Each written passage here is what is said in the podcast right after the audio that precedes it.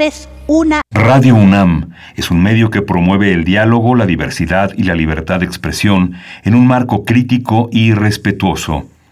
Los comentarios expresados a lo largo de su programación reflejan la opinión de quien los emite, mas no de la radiodifusora. Radio UNAM presenta Primer Movimiento. El mundo desde la universidad.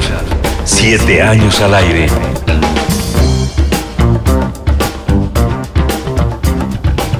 Muy buenos días, buenos días, días de aniversario para nosotros, para ustedes, por supuesto, nuestra audiencia. Este miércoles 4 de agosto, el día en el que este proyecto matutino de radio, de radio pública, de radio universitaria, pues cumple siete años, ni más ni menos, cumplimos en esta escucha mutua, es mutua la escucha y es mutua, pues eh, los canales de comunicación de ida y vuelta que tenemos con nuestra audiencia. Damos la bienvenida a todos ustedes, también no solamente a los que escuchan y han escuchado durante estos siete años y más todavía, pues que son fieles eh, acompañantes de la radio universitaria, de Radio UNAM, sino también a quienes están en la Radio Universidad de Chihuahua, en estas tres frecuencias que cada día nos permiten llegar a ese estado, a ese estado que, que, que tanto queremos, el 105.3, el 106.9 y el 105.7. Así es que aquí estamos en esta emisión de aniversario y tendremos distintos contenidos que tienen que ver con la radio, por supuesto, que tienen que ver con aquellos y aquellas que de alguna u otra manera eh, pues han formado parte de este camino, de este paso de siete años en la radio que se hace todos los días, que es un esfuerzo cotidiano y que ahora pues ya eh, lleva dos aniversarios en estas condiciones de pandemia, pero que vaya el impulso no disminuye y tampoco la misión y lo que nos mueve cada mañana a literalmente despertarnos y estar con ustedes es precisamente el vínculo de comunidad que tenemos a través de la radio, lo que nos coloca en este espacio. Y pues bueno, agradezco también y doy la bienvenida a todo el equipo, a todo el equipo, felicidades a todo este gran equipo que es pequeño, pero que es grande en, en ese ímpetu, en esa voluntad y en las capacidades también que despliega cada mañana. Está eh, en cabina mm, Violeta Berber esta mañana en la producción, en la asistencia de producción, está Socorro Montes también en, la, en los controles técnicos y Miguel Ángel Quemain en los micrófonos. Si es que está por ahí, ya está por ahí. Querido Miguel Ángel, ¿cómo estás? Hola, Berenice. Estás muy, muy emocionada como todos. Estamos aquí. Bueno, siete años ha sido un trabajo muy interesante, muy importante en el marco de toda una de toda una red universitaria de radioescuchas, de radiodifusores, de creadores de la radio y ha sido también el esfuerzo de un equipo que persevera todos los días. Eh, distintos escenarios han cruzado a través de estos micrófonos y uno hace la, el repaso el repaso para, eh, para ir hacia, hacia adelante y hacia atrás, como se debe mirar también la historia desde el temblor de 2017 hasta esta pandemia que ha sido complejo, difícil, pero que nos acerca aún más a, a los radioescuchas, un proceso de cambio gubernamental, también complejo, difícil, ha sido una transición importante, dos, eh, dos eh, momentos eh, para la política universitaria también, donde el rector Enrique Grago ha sido una pieza fundamental para que esto navegue. Jorge Volpi, una, una, una, el escritor Jorge Volpi al frente de la Coordinación de Difusión Cultural de la UNAM, toda una visión que centra los esfuerzos en esta gran radio universitaria y en esta gran universidad que navega, que navega y contra viento y marea. Hoy vamos a tener una, un menú también muy interesante. Vamos a hablar de lectura, de la lectura, que es uno de los espacios que caracteriza a nuestra universidad, que produce que difunde el conocimiento. Vamos a estar ah, conversando con Socorro Venegas, directora general de publicaciones y fomento editorial. Vamos a trabajar también este tema con Anel Pérez, directora de literatura y fomento a la lectura aquí en esta gran casa de estudios. Toma nota y conoce nuestra recomendación literaria.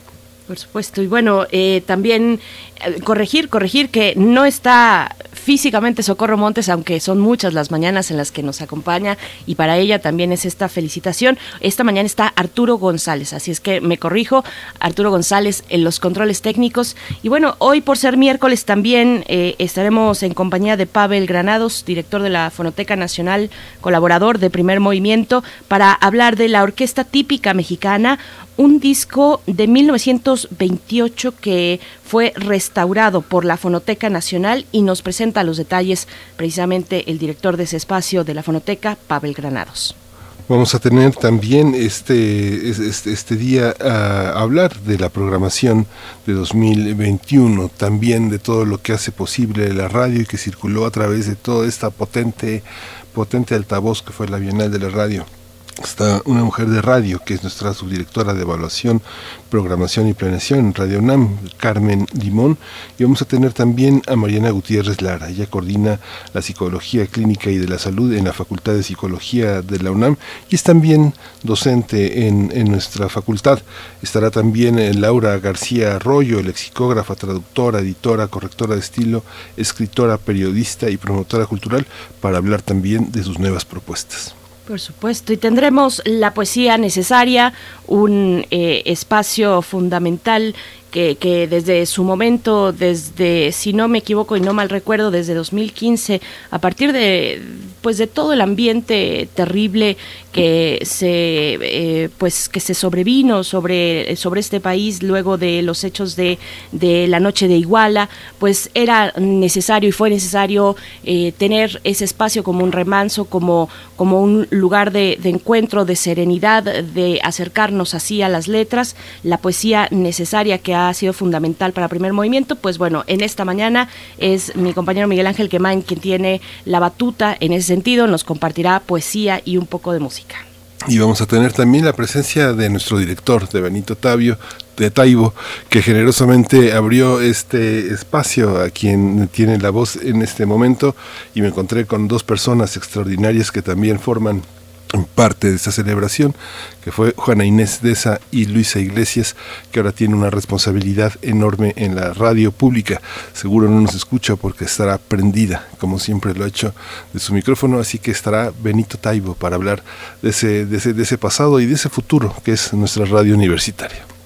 Sí, y es, y es una, digamos, en ese sentido, por coincidir en los horarios, es una pena que no podamos escucharnos mutuamente, porque yo creo que ganas no nos faltan. Nosotros tenemos el repositorio eh, del podcast para escuchar cada emisión, que por cierto ya se está actualizando y no sé si ya está al día, pero estamos a punto de estar al día con aquellos eh, semanas pasadas en las que, pues, eh, por un motivo de mantenimiento a nivel general en nuestras redes sociales y en otras eh, partes fundamentales de la radio, también el podcast estuvo bajo ese mantenimiento y ahora, ahora ya, después de varias semanas, pues ya lo tenemos disponible una vez más actualizado, así es que no sé si ocurra lo mismo con el IMER yo he buscado y no, pero sí, pero corríjanme por ahí si si sí tiene algún tipo de repositorio, porque no, no puedo escuchar en el mismo horario a nuestra querida amiga Luisa Iglesias, pero bueno, también fundamental, por supuesto, una voz entrañable, una eh, querida amiga de, de este espacio, de ustedes también, a quien va un abrazo y un reconocimiento por su labor. Y bueno, tendremos eh, para eh, la mesa del día, estaremos hablando de música, de música porque queremos festejar y, lo hacemos con Cecilia Pérez Urías y Diego Pérez Barrueta, integrantes del grupo musical Salta Patrás, que también, si ustedes nos han seguido, pues Salta Patrás es una, eh, un proyecto musical que ha estado aquí en primer movimiento, que nos ha acompañado en distintos momentos, que ha formado parte, digamos, de una propuesta musical que consideramos desde este espacio y estaremos con, con ellos, con Cecilia Pérez, su directora artística, y también con Diego Pérez Barrueta, músico integrante de este grupo. Sí, vamos a estar también con el, vamos a tener también el crisol de la química. El tema es la energía química, Sitius Altius Fortius. Este era el lema de Roma. Vamos a tratarlo con el doctor Plinio Sosa, académico de tiempo completo de la Facultad de Química aquí en la UNAM, dedicado principalmente a la docencia y a la divulgación de la química. Así es, bueno, pues quédense aquí en esta emisión de aniversario. Vamos, eh, vamos a tener regalos ya desde ayer, eh, desde antier tuvimos, no, ayer en la mañana dimos la dinámica de los paquetes de libros que Letras UNAM nos hizo el favor de eh, compartir para nuestra audiencia en este día. Así es que, bueno, hoy será el sorteo. Eh, se va a compartir aquí al aire y en redes sociales también a través de un video para que todo quede muy claro. Y pues bueno, nos vamos en este momento con nuestro corte informativo sobre COVID-19. COVID-19. Ante la pandemia, sigamos informados. Radio UNAM. La Secretaría de Salud informó ayer que ya comenzó el proceso de reconversión hospitalaria para atender a personas con coronavirus ante la tercera ola de COVID-19. Las autoridades sanitarias señalaron que en las últimas 24 horas se registraron 657 nuevos decesos, por lo que el número de fallecimientos de la enfermedad de la COVID-19 aumentó a 241.936. De acuerdo con el informe técnico ofrecido ayer por las autoridades sanitarias, en ese mismo periodo se registraron 18.911 nuevos contagios por lo que los casos confirmados acumulados aumentaron a 2.880.409, mientras que las distintas dosis de vacunas aplicadas contra COVID-19 suman en México 68.089.659. Los casos activos estimados a nivel nacional por la Secretaría de Salud suman 131.632. Estados Unidos anunció ayer la donación de más de 100 millones de dosis eh, de vacunas contra COVID-19 a todo el mundo, de las cuales 30 millones eh, serían destinadas para sus vecinos del continente americano. Hasta ahora, el gobierno de Joe Biden ha enviado más de 111 millones de dosis a más de 60 países, la mayoría a través de la iniciativa internacional COVAX, que impulsó la OMS, la Organización Mundial de la Salud. En información de la UNAM, por tercer año consecutivo, la Organización de las Naciones Unidas para la Educación, la Ciencia y la Cultura, la UNESCO, apoya con fondos el proyecto A Todas Luces del Museo de la Luz de la UNAM, cuyo objetivo es divulgar la ciencia y el arte en escuelas primarias públicas en situación vulnerable en seis estados del país. José Ramón Hernández eh, Balanzar, director del recinto universitario, explicó que a todas luces se va a llevar a cabo de septiembre a diciembre de este año en Puebla, Nuevo León, Yucatán, Tabasco, Veracruz y Zacatecas. Esto con la participación de divulgadores de la ciencia y artistas plásticos con el propósito de atender de dos a tres mil alumnos y profesores.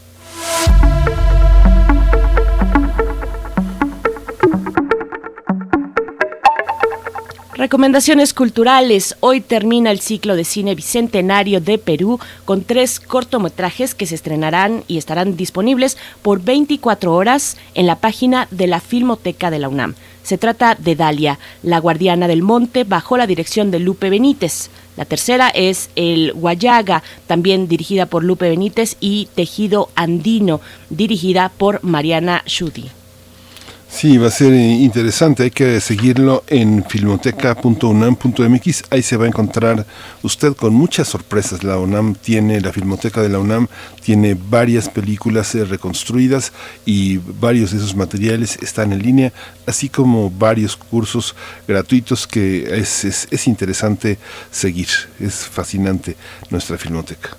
Así es, bueno, ahí están nuestras redes sociales también esta mañana para ponernos en contacto, nuestras vías sociodigitales en Twitter, arroba PMovimiento y en Facebook, Primer Movimiento UNAM. Nos vamos con un poco de música, Miguel Ángel. Vamos a escuchar a la internacional Sonora Balcanera. Eh, eh, dirige Bruno Bartra, músico, etnomusicólogo e investigador de la Fonoteca Nacional, es integrante de esta agrupación y ha estado con nosotros eh, junto con Teo Hernández para promover cursos verdaderamente extraordinarios sobre la música contemporánea. Vamos a escuchar.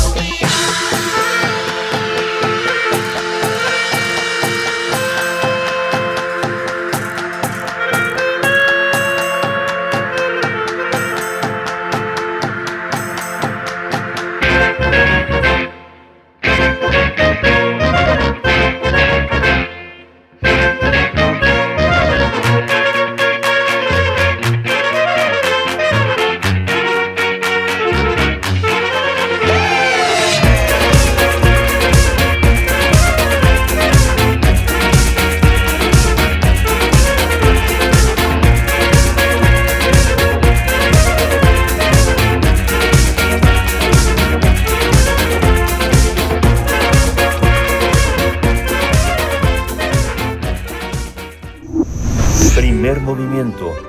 Hacemos comunidad en la sana distancia.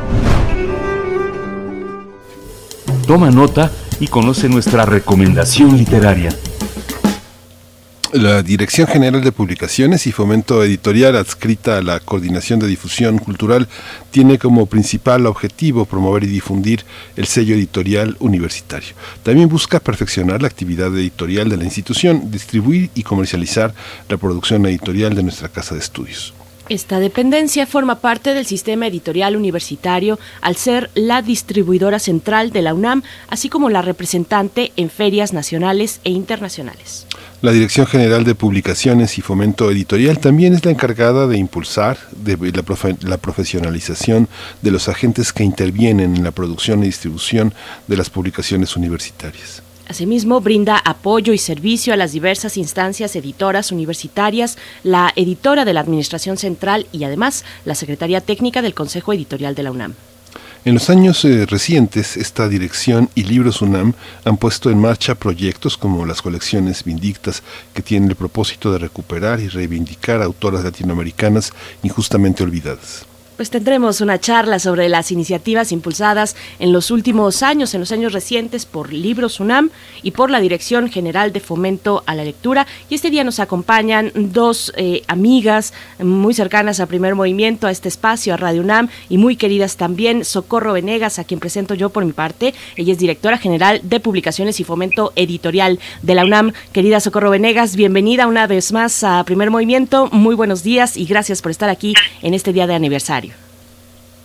¿Qué tal? Buenos días, queridos Miguel Ángel y Berenice. Un abrazo muy grande. Ya sabemos que esta entrevista es solo un pretexto para celebrar con ustedes y acompañarlos en este aniversario. Muchas gracias. Gracias a ti, Socorro. Con libros es, es, más llevadera la vida. Está también en la línea Anel Pérez. Ella dirige literatura y fomento a la lectura de la UNAM. Anel Pérez, bienvenida. Muchas gracias por estar esta mañana con nosotros. Berenice, Miguel Ángel, querida Socorro, me encanta estar con ustedes y felicidades antes que nada, felicidades a todo Radio UNAM, pero especialmente a Primer Movimiento. Muchas gracias, Anel Pérez. Bienvenidas ambas. Pues bueno, empezamos esta charla que sí es un pretexto, pero como dice Miguel Ángel, los libros nos acompañan y nos han acompañado en este espacio. Son eh, una parte neural de, este espacio, de lo que compartimos cotidianamente con nuestra audiencia y que viene de regreso también con las recomendaciones que nos, nos hacen nuestros radioescuchas. Les pregunto a ambas, cuáles son, cuál es la relevancia de cada uno de los espacios que ustedes ocupan para el fomento editorial, para los libros y las publicaciones de la UNAM e incluso también para cobijar a otras editoriales. Empezamos, Anel Pérez, por favor. ¿Estás por ahí? ¿Nos escuchas? Hola, hola, Anel, ¿nos escuchas? Te nos fuiste un segundito, creo, pero me fui por ahí un segundito. Sí, te preguntaba un poco que pongamos en contexto a la audiencia sobre la relevancia del trabajo que en tu caso realizas eh, como directora de literatura y fomento a la lectura de la UNAM, qué, eh, digamos, trascendencia tiene ese trabajo para la coordinación de difusión cultural, por supuesto, desde ahí, desde donde se gesta, pero para el resto de la universidad y de la comunidad en torno a la universidad, Anel. Claro, Berenice, pues mira, en realidad eh, uno podría pensar que todo universitario es en automático un lector, ¿no? O que la comunidad universitaria es lectora. Pero creo que hay muchísimo trabajo por hacer en realidad, por hacer descubrir esta polémica que ahora esta semana ha estado de la lectura y el placer, ¿no? De la lectura y el placer, pero también de la lectura y el crecer, de la lectura y la supervivencia, como nos ha indicado la encuesta que hizo recientemente la Coordinación de Difusión Cultural, en donde los usos culturales indican que la lectura, vamos a decirlo así, está a la alza, ¿no? Ha estado a la alza en todo este periodo de la pandemia particularmente y la lectura ha sido más que otra cosa un refugio y una manera de poder eh, vivir en la cuarentena y en la pandemia. Entonces, creo que la lectura, eh, y esto siempre en el equipo que somos la UNAM, con libros de la UNAM, de libros UNAM, con la revista de la universidad, con la, con la dirección de bibliotecas, o sea, creo que hay una, una serie de avances que se han tenido en la formación de lectores y hay un reto infinito también en, la, en, el mismo sentido de estudiantes que van desde quienes nos acompañan desde los SH a los 16 años hasta los abuelos lectores y cuentacuentos, uno de los programas más interesantes que tiene la UNAM entre la tercera edad en formación de lectores y en ese en este intervalo, ¿no? De los 16 a los años, todos los años que quieras que tenga la última persona que tenga la mayor edad en, en abuelos lectores, hay un universo de infinidades de lecturas posibles y eso es lo que hacemos en la Dirección de Literatura y Fomento a la Lectura. Socorro Venegas, bueno, no es menor tampoco el desafío que tienes, que tiene tu equipo en eh, frente a la Dirección General de Publicaciones y Fomento Editorial de la UNAM, de poder eh, distribuir, publicar, comercializar, agrupar además eh, los materiales que desde la UNAM se van generando y también de nuevo cobijar incluso y participar con otras editoriales. Cuéntanos un poco de este panorama, Socorro Venegas, por favor. Claro es una tarea que asumimos, que hemos querido asumir de una manera integral. No podemos pensar en concentrarnos solo en un eslabón de, la cadena del libro, no solamente podemos pensar en diseñar un catálogo editorial, en mantenerlo vivo, en crear nuevas colecciones como hemos hecho, eh, no solo revisar lo que ya se tiene y apuntalarlo y fortalecerlo, eh, rescatar colecciones, que también es un trabajo que hemos estado pensando. Eh, además, una, una responsabilidad esencial tiene que ver con, con garantizar el acceso al libro a nuestra propia comunidad universitaria, en primer lugar, y por supuesto extender ese beneficio a la, a la sociedad en general. Entonces, el, la, la, tarea de editar, de distribuir y comercializar, la tarea de ir generando pauta de criterios de política editorial dentro de la universidad no estaría completa si no pensamos en las estrategias de fomento de la lectura, donde entra por supuesto el trabajo de la dirección de literatura que encabezan él, pero también otras iniciativas ya desde el plano eh, eh, formal que realizamos en publicaciones a través de un programa de profesionalización de editores, pero también de actividades que, que ponen el acento en, en la formación de lectores a partir de nuestros libros, a partir de nuestras colecciones y de preguntas que es fundamental hacernos, como cómo estamos leyendo, por ejemplo,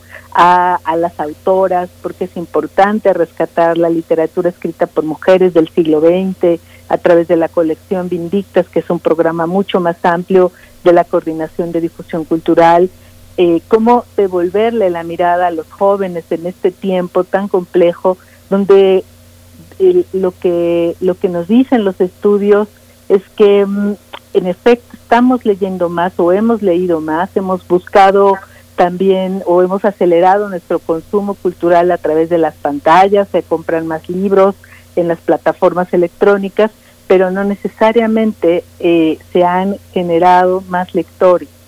Entonces sí se lee más, pero no es que estemos logrando eh, alcanzar a formar nuevos lectores y ese es el reto que tenemos que revisar es un reto también de permanente que ha acompañado los desafíos de este país, del acceso a la cultura, pero es un reto que, que eh, si vemos desde la máxima casa de estudios, pues nos lleva a pensar estrategias, programas y, cómo podemos alcanzarlo eh, prácticamente desde, desde la escena virtual. Mm-hmm. Mm-hmm. Hace 50 años o más, 60 años, eh, alguien como ustedes eh, se preguntaba qué era necesario que los universitarios, que los mexicanos, que los latinoamericanos leyéramos para estar eh, al día con nuestros contemporáneos, como señalaba Octavio Paz al final del laberinto, estar invitados al banquete de lo universal. ¿Cómo, cómo se hacen esa pregunta ustedes? ¿Cómo el riesgo que tomaron con nuevas lecturas, con nuevos autores que ahora son tan familiares para nosotros, con qué, con qué se encontrarán los hombres y mujeres de 50 años adelante cuando volteen a ver el trabajo que ustedes están haciendo, cuál es el grano de arena que ustedes sienten que aportan en este momento para los próximos 50 años. Sé que es difícil la pregunta. Empezamos contigo, Socorro Venegas, que además eres una escritora que apuesta a, la, a la, a la trascendencia, a la inmortalidad de tus palabras.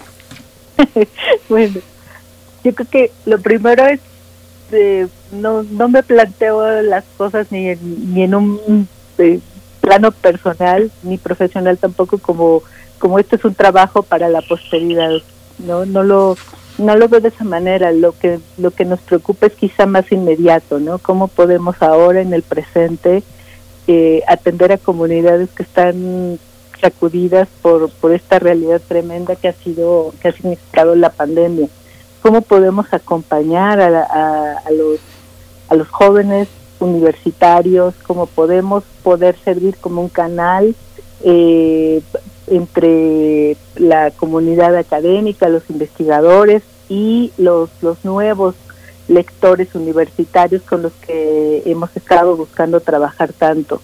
La, mm, una de las mm, de los grandes esfuerzos en los que estamos ahora inmersos es la, la, conmemoración de los 500 años de la caída de Tenochtitlan y cómo se puede leer esa efeméride de otra manera, ¿no? Creo que creo que ese es ese es el desafío que nos preocupa.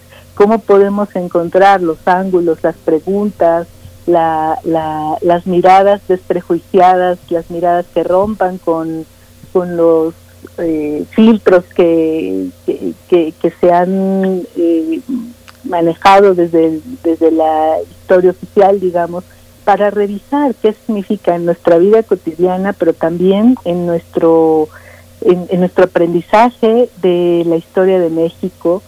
Eh, y la hemos creado la colección México 500 con 15 títulos eh, igual número de autores del Instituto de Investigaciones Históricas de la UNAM. Es un gran proyecto en el que hemos estado trabajando desde publicaciones de la UNAM para que esa colección sea sumamente accesible en términos económicos, pero también en términos de, de cómo está eh, presentada allí la historia, revisada la efeméride, revisados estos 500 años, desde un punto de vista que tiene que ver con la ecología, pero también con equidad de género, también con la historia del libro, eh, en fin, todas esas posibles aristas desde las que se puede mirar eh, se pueden mirar estos 500 años, están en estos 15 nuevos títulos con una colección que vamos a dar a conocer este mismo mes y que van a poder estar al alcance de todos los lectores porque sus autores precisamente se pusieron a pensar en, cómo alcanzar más lectores, cómo trabajar con una iniciativa de divulgación de la historia eh, y libros que no son necesariamente para especialistas, sino que buscan a públicos muy amplios. Y esa es una tarea que nos importa mucho, ¿no? Cómo logramos llegar a comunidades más amplias para divulgar el enorme trabajo intelectual que realiza nuestra comunidad. Sí, pues en 50 años seguramente van a pensar, se acordaron de, eh, la conmemoración. Anel, Anel Pérez, ¿cómo se enfrenta una cotidianidad en la que vender es una consigna para otros espacios editoriales, pero no para la universidad? La, para la universidad no es vender, sino compartir, ganar lectores qué es lo que se enfrenta en estos días para la, para la literatura, para lo que menos le interesa al comercio y también lo que le interesa al comercio, pero fundamentalmente al conocimiento. ¿Qué es lo que estamos viendo en nuestros días? ¿Qué es lo que hay que editar? ¿Qué es lo que hay que seguir? Si pensáramos en 50 años, como dices, la gran, el, gran, el gran protagonista en los últimos 50 años pues, es el libro electrónico, ¿no? la, la gran novedad en las últimas décadas, sin duda, ha sido encontrar que los lectores tienen nuevos soportes desde donde leer, que el libro es uno más de las posibilidades de leer, pero también de escribir, y eso es interesante, y que el mundo de Internet ha ofrecido a los nuevos lectores varias formas de leer, pero también de escuchar o de interactuar con la lectura, y eso es fundamental.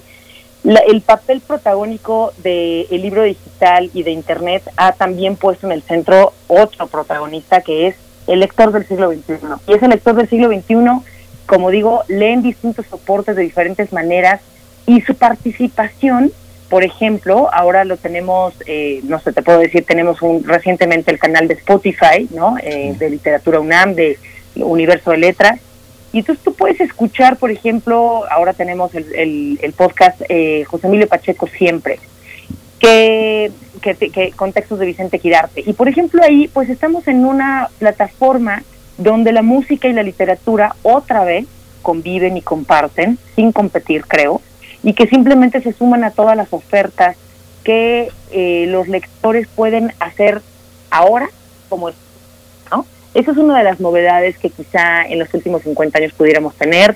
El proyecto que también lleva la Coordinación de Difusión Cultural de Voz Viva de México y de América Latina es un proyecto que también empezó hace menos de 50 años, grabando el registro entonces en los LPs, luego en la en, en LP, de luego en CD y luego, bueno, hasta en cassette había Voz Viva de México. Y ahora lo tenemos de manera digital. Entonces, esta manera de digitalizar la lectura creo que ha sido muy interesante por una parte. La otra es la pervivencia de lo de siempre, Miguel Ángel. Lo de siempre es la voz, la literatura oral, la lectura en voz alta, la poesía en voz alta, y eso es algo de lo que también tenemos, ahora estamos por celebrar el Festival de Poesía en Voz Alta con Casa del Lago, y justamente eh, así como hay tecnologías de última punta para todos los terrenos, incluyendo la literatura, está también lo de siempre, lo, lo que se conserva en la tradición, en el hábito desde hace más de dos mil años y en ese sentido la voz es interesante en la lectura en voz alta que, que prevalece, por ejemplo, en nuestros cuentacuentos, en nuestros tejedores de palabras, en nuestros abuelos lectores y cuentacuentos y en una comunidad de estudiantes, Miguel Ángel, que se suma en un proyecto que se llama Islas de Lectura, eh, a través de la voz justamente y de la lectura y lo que lo que resulta novedoso son los esquemas y las estructuras de lectura y de comunidades lectoras porque la lectura no es un acto individual es un acto que comúnmente asumimos como comunidades lectoras casi siempre compartimos lo que sucede en una lectura y lo compartimos de formas esquemáticas eh, como o sistemáticas como un club de lectura o de manera espontánea. Entonces en ese sentido, eh, creo que los lectores han descubierto, y ahora en la pandemia nos quedó todavía más claro, un universo infinito en donde el radio, por supuesto, la televisión, el cine, el internet, todos estos esquemas que en el siglo XX fueron siendo novedosos, fueron siendo novedosos también para la literatura y nuevos esquemas dónde leer y dónde escribir, porque los blogs ahora son infinitamente importantes. Nuestras revistas de punto de partida han tenido que ceder nuevos espacios a nuevos formatos, la, la narrativa gráfica, la, el, bueno, el fanzine y ahora, por ejemplo, eh, la posibilidad de tener animaciones, ¿no? En, en, publicaciones digitales, GIFs, memes, todo este universo de comunicación y de eh, conversación que tenemos culturalmente ahora y que se incluye también en todos los formatos de fomento a la lectura y a la escritura quiero sumar algo, Miguel Ángel y si me dan chance. Creo que uno de los temas que la Coordinación de Difusión Cultural ha puesto en el centro es recordar que la difusión de la cultura es un esquema que puede tener también una repercusión académica, a pesar de que no seamos una facultad o una institución educativa. Y en ese sentido, la unidad académica ha abierto un montón de posibilidades a través de diplomados y cursos que formalizan el espectro, en el caso de la literatura, en el fomento a la lectura. Y en ese sentido hemos tenido por lo menos cinco diplomados, ¿no? Literatura y música, eh, y el diplomado de intersecciones que ahora tenemos para pensar y formar mediadores de lectura, y otros diplomados que ponen en el centro a la lectura, pero a los lectores y a los sistemas de lectura también. Entonces creo que en ese esquema, estos 50 años para reducirlo, como tú lo dices, Miguel Ángel, han sido muy interesantes en las transformaciones de todas las artes, pero particularmente del libro y de los lectores. Voy con contigo, Socorro Venegas. No suelte el tema, no suelto el tema del entorno digital. Eh, dice Anel Pérez, tenemos nuevos soportes desde dónde leer, desde dónde leer y también agrega desde dónde publicar. ¿Cómo, cómo es esta cuestión, Socorro Venegas? ¿Cómo lo ven desde la Dirección de Publicaciones y Fomento Editorial? ¿Cómo ha cambiado la forma de publicar, de entender ese paso, ese proceso en toda la cadena de, de, la literatura, pues con, con esto, con la emergencia? La llegada ya y la permanencia del entorno digital. Claro. Solemos pensar que es nuevo, pero en realidad es, es, una posibilidad que está allí hace, hace tiempo. Eh, generalmente hablamos de nuevas tecnologías, pero lo que, lo que en realidad ha significado un reto, sobre todo en este tiempo, ha sido que las editoriales estén al, al día como para poder ofrecer eh, en, tiendas electrónicas bien pensadas, bien diseñadas, que puedan realmente ofrecer sus, sus catálogos y llegar a los lectores. Se ha vuelto eh, realmente un, un, un, tema, ¿no? Pensar en un libro electrónico y de inmediato pensar que solo lo puedes conseguir en Amazon. Y lo que tenemos que lograr como editoriales, como librerías, es que los lectores puedan también tener la confianza de que van a encontrar los libros de la UNAM, por ejemplo, en la tienda electrónica de libros UNAM, que piensen en ese canal como el primero para buscar nuestro, nuestros libros, nuestra producción editorial. Y ese es realmente el, desafío en el que no todos hemos estado listos, ¿no? En el momento en que comenzó la pandemia y, eh, y durante el confinamiento se empezó a buscar conseguir libros, eh, seguir leyendo, encontrar eh, en los catálogos este este alivio que, que mencionaban él, no Esta, eh, este remanso, este oasis que puede significar la lectura en momentos eh, difíciles como los que hemos atravesado, pues no todos estuvieron listos. Nosotros desde, desde Libros UNAM sabíamos que teníamos mejoras pendientes por hacer en nuestra librería electrónica y muy rápido tuvimos que atender esas modificaciones precisamente por la urgencia del tiempo que atravesábamos. Entonces, el, el, uno de los, de los mayores retos está allí, cómo podemos eh, en el imaginario de los lectores, de las comunidades lectoras, estar presentes, mantenernos vigentes para que vayan a, a nuestros canales electrónicos y al mismo tiempo que tengamos un catálogo suficientemente rico y atractivo en libros electrónicos para que la, la quienes ya decidieron leer más en estos en, en, estos soportes eh, encuentren realmente la una, una diversidad que lo siente. De eso se trata no de seguir tentando lectores allí donde estén de la forma en que elijan leer por supuesto, gracias, Socorro. Voy, voy contigo, Anel, hacia mi última pregunta, eh, que, que, nos cuentes cómo ves el, el, peso y también los desafíos, digamos, fuera de los circuitos universitarios, pero en esta misión lectora que tienen la, que tiene la universidad y las universidades, ese impacto que puedan tener hacia afuera en otras comunidades lectoras no universitarias, cuál es el peso y los desafíos de, de las universidades y de la nuestra, por supuesto, la UNAM. Bueno, el desafío, el desafío creo que es eh, hacer prevalecer el placer por la lectura y lo digo de veras fuera de toda polémica. O sea, creo que uno de los desafíos es eh, hacer que los libros encuentren sus lectores y eso es tan sencillo como en dónde están los lectores de esos libros. Crear una, eh, o sea, crear comunidades lectoras no es una, no es una tarea fácil. entender que el tema de la lectura tiene que ver con la construcción de ciudadanía, y mucho más allá de alguna labor académica, y por eso es importante como lo planteas en tu pregunta, eh, formar lectores no tiene que ver con formar eh, académicos ni con formar miradas académicas sobre la lectura, tiene que ver con, con la experiencia y con la construcción a través de una estética de la ética, que es uno de los temas y valores que, que, que nos urge retomar, ¿no? Las condiciones éticas en las que cualquier libro o cualquier buena novela, cuento, ensayo, nos pone en el centro y nos pone en una pregunta, ¿quién soy yo ante esto que está sucediendo, sea ficción, sea realidad, sea lo que sea? Entonces, eh, creo que el reto es, más allá de formar lectores académicos, es de eh, eh, facilitar, y en esto están los derechos culturales y la posibilidad de tener acceso a la cultura y a la lectura en este caso, y por eso la importancia de tener también siempre libros descargables, y que puedan circular con, con, precios accesibles o de manera gratuita. Eh, tener accesibilidad a la lectura implica también tener accesibilidad a otros mundos, a otros planetas, a otros tiempos históricos, a otros eh, esquemas que a lo mejor uno nunca va a vivir en carne propia y que se viven a través de la literatura.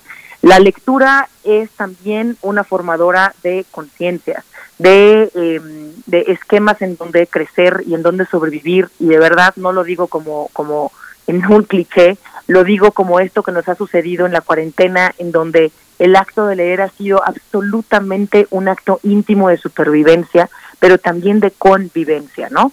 Lo vemos con los estudiantes, yo al menos cada lunes que prendo la computadora para estar con mis estudiantes en, en las clases, vemos cómo la lectura es uno de estos pocos esquemas que nos quedan en el tema de la cuarentena para poder verificar, digamos, que hay una esperanza, que hay una expectativa. Yo estoy segura que todas las literaturas, incluyendo la, literatura de horror o cualquier otra, generan esta posibilidad de tener una expectativa en algo más, en algo distinto, el descubrir una palabra, el descubrir un, un personaje. Es siempre un reto para salirnos de donde estamos y de esta cuadratura y encontrar una ventana hacia un universo infinito que es el, el de la literatura. por supuesto. Bien, pues Miguel Ángel, eh, no sé si tengas otra cuestión. sí, sí, una, una, pregunta más. Los lectores en, en nuestra lengua, eh, muchos, muchos lectores que no tienen como el español como lengua materna, aprenden con nuestros libros. ¿Cuál es la importancia de la, de la gratuidad? Muchas personas desprecian lo gratuito, pero ¿cuál es, la, ¿cuál es lo fundamental en este sentido? Socorro Venegas, ¿cómo apostar a que haya un espacio que no por gratuito se, se devalúa? ¿Qué es lo que debe de permanecer eh, accesible a todos los sectores económicos del país? Sí, eh, ese es el eh, uno de los temas más importantes que, mm, que nos mueve, ¿no? Justo cómo eh, lograr un acceso equitativo a la cultura, un acceso al libro que realmente garantice que, que los lectores puedan llegar a, a, a, la literatura, pero también a libros de no ficción que puedan acercarse a distintos géneros eh, y, hemos trabajado eh, con un portal que ha recibido una exponencial eh, visita de lectores en acceso abierto. La universidad tiene muchos materiales riquísimos, literarios, desde todas las áreas del conocimiento en acceso abierto y los invito a que lo conozcan. El portal es librosoa.unam.mx. Libros OA porque son las iniciales de Libros Open Access, está eh, así es como se llama esta página y allí puedes encontrar de verdad eh, un, acervo impresionante de todo lo que la universidad cuidando eh, lo que, que, el contenido esté legalmente disponible, autorizado por los autores para que se pueda descargar, para que se pueda leer en línea también. Y, cuando hablamos de lectores en otras lenguas, allí me parece fundamental también hablarte de lo que hemos estado haciendo, buscando y promoviendo, que se publique en lenguas originarias a los poetas, que, se, que, no se trate con condescendencia. Por ejemplo, en la colección El ala del tigre, una colección de poesía que hemos rescatado en Libros UNAM, eh, que rediseñamos. Esos libros eh, están publicados como ediciones bilingües, pero sin hacer un distingo, sin hacer una, una mm, separación, digamos, de estos son autores en lenguas originales y estos son autores en español, como si le confirieras un valor distinto, ¿no? a, a, estos autores. Y en relación con, con el libro, con el acceso gratuito al libro, también es una eh, obligación no solamente del Estado mexicano, de todas las instituciones, me parece, tener proyectos que, que garanticen y promuevan el uso social del libro. Por supuesto que no solamente queremos y no tiene nada de malo buscar que haya un, un, una, eh, comercio relacionado con los libros, no tiene nada de malo buscar y, y estimular el mercado editorial, pero también es fundamental que allí en las bibliotecas, que en los círculos de lectura, que en los distintos espacios donde se, se trabaja en la formación de lectores, se, se promueva el uso social, el acceso colectivo a la lectura y, y el derecho que tienen los lectores a, a, distintos materiales, no solamente a la lectura de literatura, sino de prácticamente cualquier género y cualquier tipo de libros. Anel Pérez, un comentario de cierre. Nos quedan unos cuantos minutitos, pero tenemos que cerrar esta conversación que podría continuar toda la mañana. Un comentario de cierre, Anel, sobre este aspecto.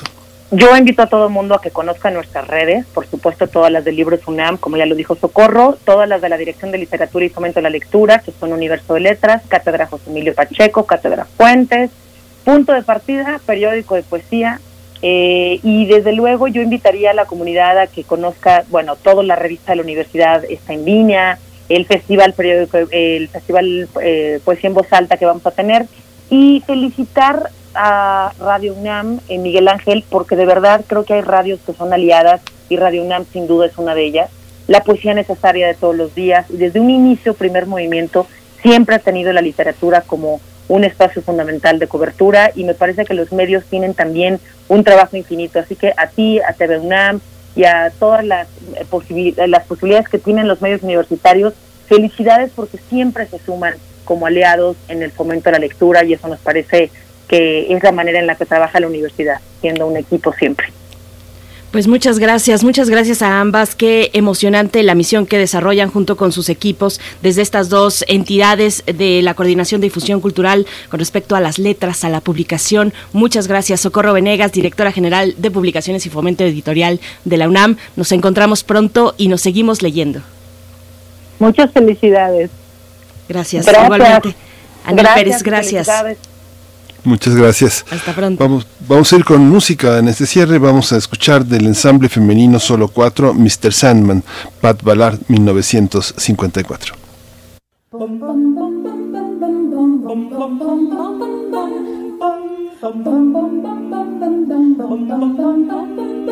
Mr. Sandman, bring me a dream, make him the cutest that I ever see. Give him two leaves like roses in clover, and tell him that his lonesome nights are over. Sandman, I'm so alone, don't have no, don't have nobody to call my own. Please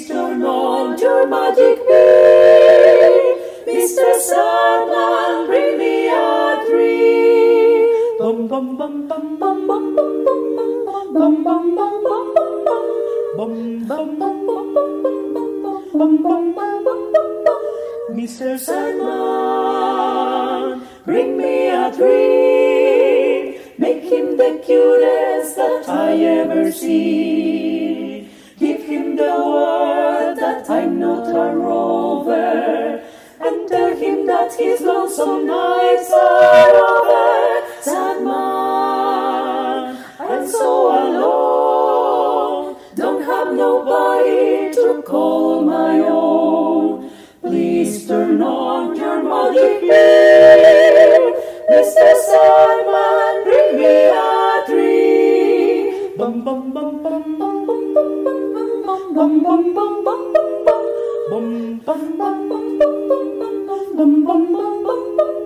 Mr. Sandman, someone to hold, won't be so pitchy before we're too old. So please turn on your magic beam, Mr. Sandman. Primer movimiento. Hacemos comunidad con tus postales sonoras. Envíalas a primermovimientounam.gmail.com Fonografías de bolsillo. Doy la bienvenida esta mañana, como cada miércoles, a Pavel Granados, escritor, director de la Fonoteca Nacional y colaborador de Primer Movimiento. ¿Cómo estás, Pavel, esta mañana? Bienvenido, buenos días. Bere, Miguel Ángel, pues especialmente contento por, por este aniversario de Primer Movimiento. Muchas felicidades a los dos, a todo el equipo de Primer Movimiento. Y, este, pues yo eh, también, Pavel, porque me siento parte y me siento muy contento de estar aquí todos los miércoles. Eres parte muy muy importante esto bueno que permanece y que tenemos con las fonografías, querido Pavel. Muchas gracias por esta felicitación que también es para ti. Y bueno, hablaremos, nos comentarás sobre la Orquesta Típica Mexicana, un disco de 1928 restaurado desde la Fonoteca Nacional. Así es que te escuchamos, Pavel. Así es, Berenice. Fíjate que en la Fonoteca se hizo un, bueno, está haciendo uh, una, un programa de restauraciones sonoras de varios eh, audios históricos y este es uno de ellos, el que vamos a escuchar esta mañana, porque, bueno, pues la orquesta típica, las orquestas típicas, que ya en algunos momentos hemos platicado de ellas, pues es un tipo de, de agrupación musical, pues, eh, no está, es difícil decirlo, pero muy mexicana en el sentido de que tiene, ha acompañado muchos eventos de la, de la, de la historia, ha acompañado eh, grandes periodos. La, las orquestas típicas todavía to, tocan hoy, bueno, la orquesta típica de la Ciudad de México, cuando toca, despierta unos sentimientos así de, eh, de alegría, de mucha, bueno, de nostalgia. Es el mundo de Porfirio Díaz, pero también es el mundo de los años 20. José Vasconcelos las impulsó cuando fue secretario de Educación Pública. Esta, digamos, que traje hoy, bueno, que, que se restauró en la Fonoteca Nacional, es un disco grabado en mayo de 1928. es decir, bueno, es eh, ya, mm, ¿cuán- de- dice cuántos años son de, de distancia los que tenemos, este, noventa y tantos años de, de distancia, noventa y siete años de distancia, noventa y ocho, no sé, este, de distancia con, eh, con este disco. Fue grabado en un templo metodista en la calle de Artículo 123, aquí en la, en la capital de la, del país, y es uno de los primeros discos mexicanos. em, uno, uno lo escucha y bueno, pues eh, es una, es, es una, es, es una planta eh, grabadora que, tra- que tra- trajeron ya en 1928 la marca Brunswick con la idea de comenzar a hacer discos aquí en México. Em, ¿qué, qué, qué cos- bueno, es una, es- esta orquesta, bueno, hay que recordar que también históricamente fue la que estuvo tocando el día que murió, que bueno, que fue asesinado Álvaro Obregón allá en la bombilla en San Ángel, fue precisamente esta orquesta. Y allá por 1928 la dirigía el, estuvo presente también ese día en la bombilla, el músico Alfonso Esparzaoteo. Entonces, bueno, pues es una, también por en ese sentido, pues es un disco histórico. Eh, ¿qué, tiene de bonito esta, este, esta canción en especial? Pues son unos sones tehuanos, es decir, eh, música de Oaxaca que arregló para orquesta típica el músico oaxaqueño Tatanacho. Bueno, pues son eh, eh, varios músicos se conjuntaron en esa en esa época. Yo escucho por ahí de pronto una marimba y yo estoy casi seguro que son los hermanos Domínguez, o sea, la gran estos estos eh, estupendos músicos oaxaqueños, eh, perdón, chapanecos de de San Cristóbal de las Casas que llegaron aquí en 1921 para festejar pues hace 100 años el, el centenario de la consumación de la independencia, Alberto Domínguez, Abel Domínguez, que después serían músicos de primera, músicos internacionales, y además los músicos considerados como los mejores marimbistas o los, eh, las mejores eh, artistas de la marimba, están también en esta sesión de, de música. Y bueno, pues Tata Nacho, pues uno de los grandes, grandes y poco, hoy creo yo, poco reconocidos músicos, pues bueno, pocos reconocidos eh, compositores, ¿no? Pero uno de los grandes, hay que recordar que Tata Nacho fue amigo de Gershwin, fue amigo de Alejo Carpentier, fue a- amigo de Miguel Ángel Asturias, eh, sus conferencias y, mu- y conciertos sobre música mexicana fueron reseñados nada menos que por Antonin Artaud allá en París. O sea que este disco que hoy vamos a escuchar, pues conjunta muchos, muchos eh, elementos de la historia eh, musical de, de nuestro país. Así que estos son esteguanos, pues que sean como como como regalo de cumpleaños para primer movimiento, porque es un disco que se se grabó en 1928 y que ahora se limpió para escuchar pues con mayor eh, precisión algunos de sus sonidos.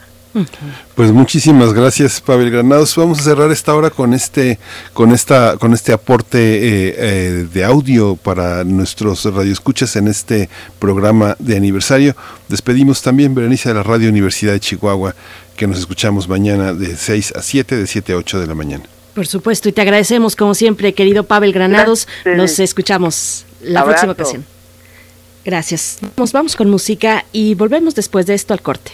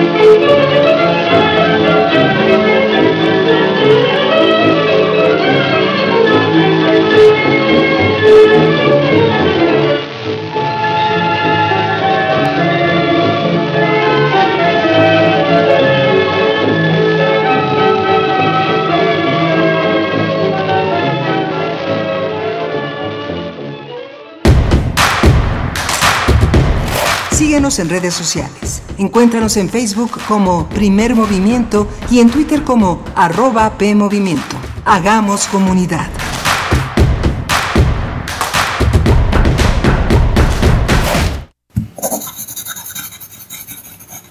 Un libro no termina con el punto final. No es solo la escritura y la corrección. Hay mucho más que un proceso creativo o un arranque de inspiración. Las palabras encierran conocimiento y cultura, pero también gustos y texturas.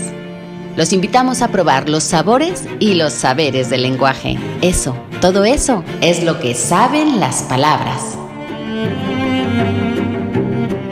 Saben las palabras. El amor por el lenguaje en todas sus presentaciones. Con Laura García. Todos los lunes a las 18.30 horas. Retransmisión sábados a las 17 horas por el 96.1 de FM y el 860 de AM. Solo por Radio UNAM. Experiencia sonora.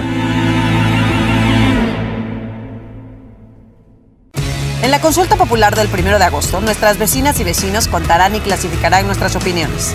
Ellas y ellos son capacitados por el INE y son parte de la cadena de confianza que da certeza a los mecanismos de participación ciudadana. Gracias a la labor voluntaria de las y los funcionarios, podemos conocer el porcentaje de participación y el sentido de la opinión de la consulta popular. Conoce los resultados en la página de INE.mx. Celebremos la democracia. INE. Cada segundo en algún lugar, alguien necesita sangre. En situaciones de emergencia como la actual pandemia de COVID-19, todas y todos debemos tener acceso a transfusiones de sangre segura cuando se necesiten. Tu donación puede salvar tres o más vidas. Infórmate al número 55 63 92 22 70. Dona sangre por amor a la vida. Centro Nacional de la Transfusión Sanguínea. Secretaría de Salud. Gobierno de México. Cultivemos el gusto por el arte escrito y el ejercicio de la imaginación al lado de María Ángeles Comezaña en Al compás de la letra. Rutas literarias para viajar entre textos, poemas y cartas. Todos los jueves a las 18 horas por el 96.1 de FM. Radio UNAM. Experiencia sonora.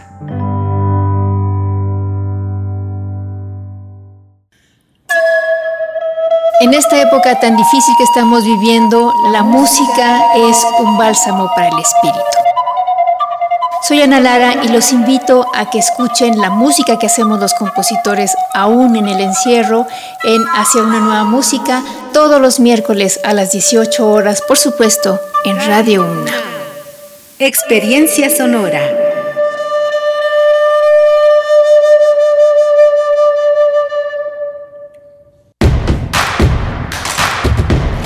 Encuentra la música de primer movimiento día a día en el Spotify de Radio UNAM y agréganos a tus favoritos.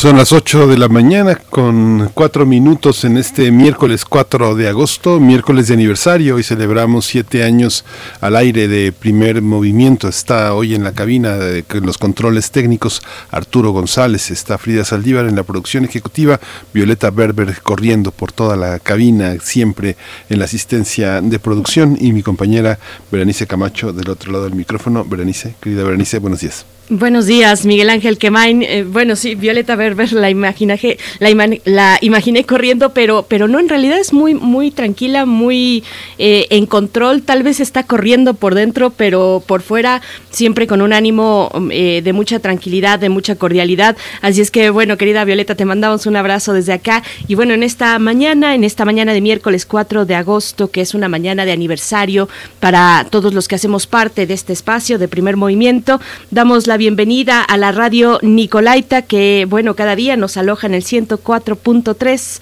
y de esa manera llegamos a Morelia esta mañana en la que durante esta hora estaremos conversando sobre Radio UNAM y su programación para este año, mm, lo que queda del semestre, el segundo semestre de 2021. Así es que bueno, nos estará acompañando Carmen Limón, subdirectora de evaluación, programación y planeación en Radio UNAM y tendremos también a otras invitadas que estrenan sección o temporada en su caso aquí en estas frecuencias que ya desde lunes estrenaron sus espacios, Miguel Ángel. Sí, vamos a tener con nosotros la presencia de la doctora Mariana Gutiérrez eh, Languren.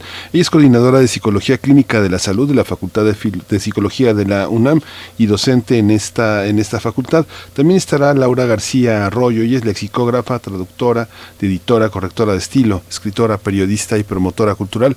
Así que va a ser una hora muy interesante para ustedes, nuestros radioescuchas. Por supuesto, Laura García Arroyo, que recientemente estrenó el programa Saben las Palabras el lunes pasado a las 6.30 de la tarde, y también la doctora Mariana Gutiérrez Lara de la Facultad de Psicología, que eh, junto con un equipo mm, de otras doctoras y profesoras de, esa facultad, y también por parte de Radio UNAM, eh, una servidora y, y Frida Saldívar en su caso, pues estamos estrenando quinta temporada del programa Conciencia, Psicología y Sociedad. Bueno, algunos de los de las novedades eh, radiofónicas de esta radio universitaria y también también queremos invitarles, por supuesto, a participar en redes sociales. Tenemos varios comentarios que nos envían sus felicitaciones y e igualmente invitarles a participar a través de esas mismas redes sociales para celebrar este séptimo aniversario. Pues Libros UNAM eh, ha diseñado, eh, bueno, nos ha enviado regalos para ustedes ustedes eh, cinco paquetes de libros. La dinámica ya la hemos emprendido durante esta semana, pero continúa todavía. Está la posibilidad de que ustedes envíen ya sea una foto o un comentario en general que pongan una publicación en redes sociales, eh, ya sea en Facebook o en Twitter, con algún recuerdo, alguna anécdota que hayan vivido con nosotros, con eh, alguno de los eh, distintas etapas de este espacio, primer movimiento, que hayan vivido con nosotros o que compartan una foto o ambas. Y bueno, etiquetarnos, tienen que etiquetarnos en ese comentario, también hacerlo a etiquetar a Libros UNAM, arroba Libros UNAM, y bueno, todos estos comentarios entrarán en una tómbola que hemos de publicar para conocer a los ganadores o las ganadoras de esta, de estos regalos, de esta tómbola, cinco paquetes de libros que nos da Libros UNAM, Miguel Ángel. Sí, así que por favor participen, es eh, un esfuerzo conjunto, agradecemos a Libros UNAM y a, la, la Dirección de Literatura este, este apoyo, esta complicidad, esta manera de hacer comunidad con nosotros, con ustedes, fundamentalmente con ustedes, porque todo esto que hacemos es para ustedes. Muy bien, pues nos vamos entonces ya con nuestra nota nacional. Vamos para allá, Miguel Ángel. Vamos. Primer movimiento Hacemos comunidad en la sana distancia. Nota del día. Radio UNAM estrenó el programa Saben las Palabras en coproducción con Editorial Planeta, conducido por la escritora y periodista Laura García. El público interesado podrá disfrutarlo todos los lunes a las seis y media de la tarde, con repetición los sábados a las cinco de la tarde, a través de las frecuencias de Radio UNAM por 96.1 de FM, 860M y todas las plataformas de streaming. Nuestra radiodifusora universitaria, señaló que se hablará del lenguaje de una manera muy dinámica, dando espacio a hombres y mujeres de literatura que nos presentarán sus libros y abundarán en el conocimiento de las palabras. Asimismo, Radio UNAM estrenó la segunda época de Conciencia, Psicología y Sociedad, un programa de difusión de la ciencia psicológica y de su relevancia social que permita desmitificar a la psicología, así como fortalecer el reconocimiento público de esta disciplina como una ciencia. La conducción es de Berenice Camacho y las doctoras Mariana Gutiérrez Lara, Laura Ramos Languren y Tania Rocha Sánchez. Su transmisión es los lunes a las 6 de la tarde.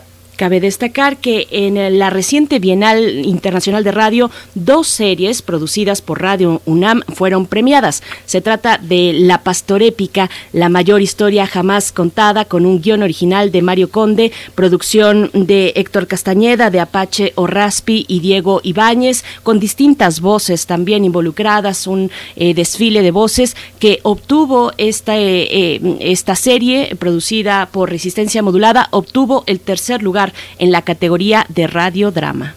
Por otro lado, Hocus Pocus, el programa sabatino para niñas y niños, se hizo merecedor a la mención honorífica en la categoría de radio infantil con el programa dedicado al Día de Muertos, transmitido el 31 de octubre de 2020, con la producción de Carmen Sumaya y la conducción de Silvia Cruz Jiménez. Bien, pues esta mañana hablaremos sobre el quehacer de la radio ante las nuevas herramientas y demandas y nuevos públicos. Este día nos acompaña a través de la línea, a ver si todavía sigue por ahí, eh, escuché un sonidito, pero, pero damos la bienvenida a Carmen Limón.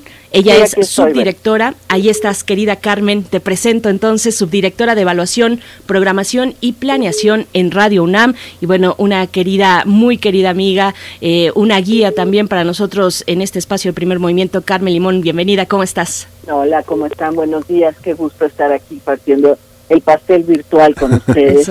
y saludando al público. Gracias, Carmen Limón. Pues bueno, estos reconocimientos a Radio UNAM se dan en el marco, no es cualquier reconocimiento, se dan en el marco de un conjunto de esfuerzos de pensamiento de gente de radio. La gente podría decir sin temor a equivocarme, la gente más profesional de la radio pública, de la radio mexicana. Cuéntanos, eh, Carmen, ¿cómo se inscriben? ¿Qué, qué, es, qué, es, ¿Qué es lo que estamos, qué es lo que vamos a escuchar? ¿Qué es lo que estamos, a qué estamos asistiendo? Mira, realmente como dice Miguel Ángel este es además me parece que es una bienal especial porque eh, la bienal ya lleva si mal no recuerdo 20 años de haber sido establecida por, por la doctora Lidia Camacho. Todavía desde desde su, actividad en el claustro de Sor Juana. Y se pudo mantener durante mucho tiempo. Después eh, vinieron los cambios de administración en radioeducación que es, eh, digamos, la, emisora hermana que, que alberga este, la organización de la Bienal de Radio, y se suspendió, eh, creo que una o dos emisiones, cuando mucho.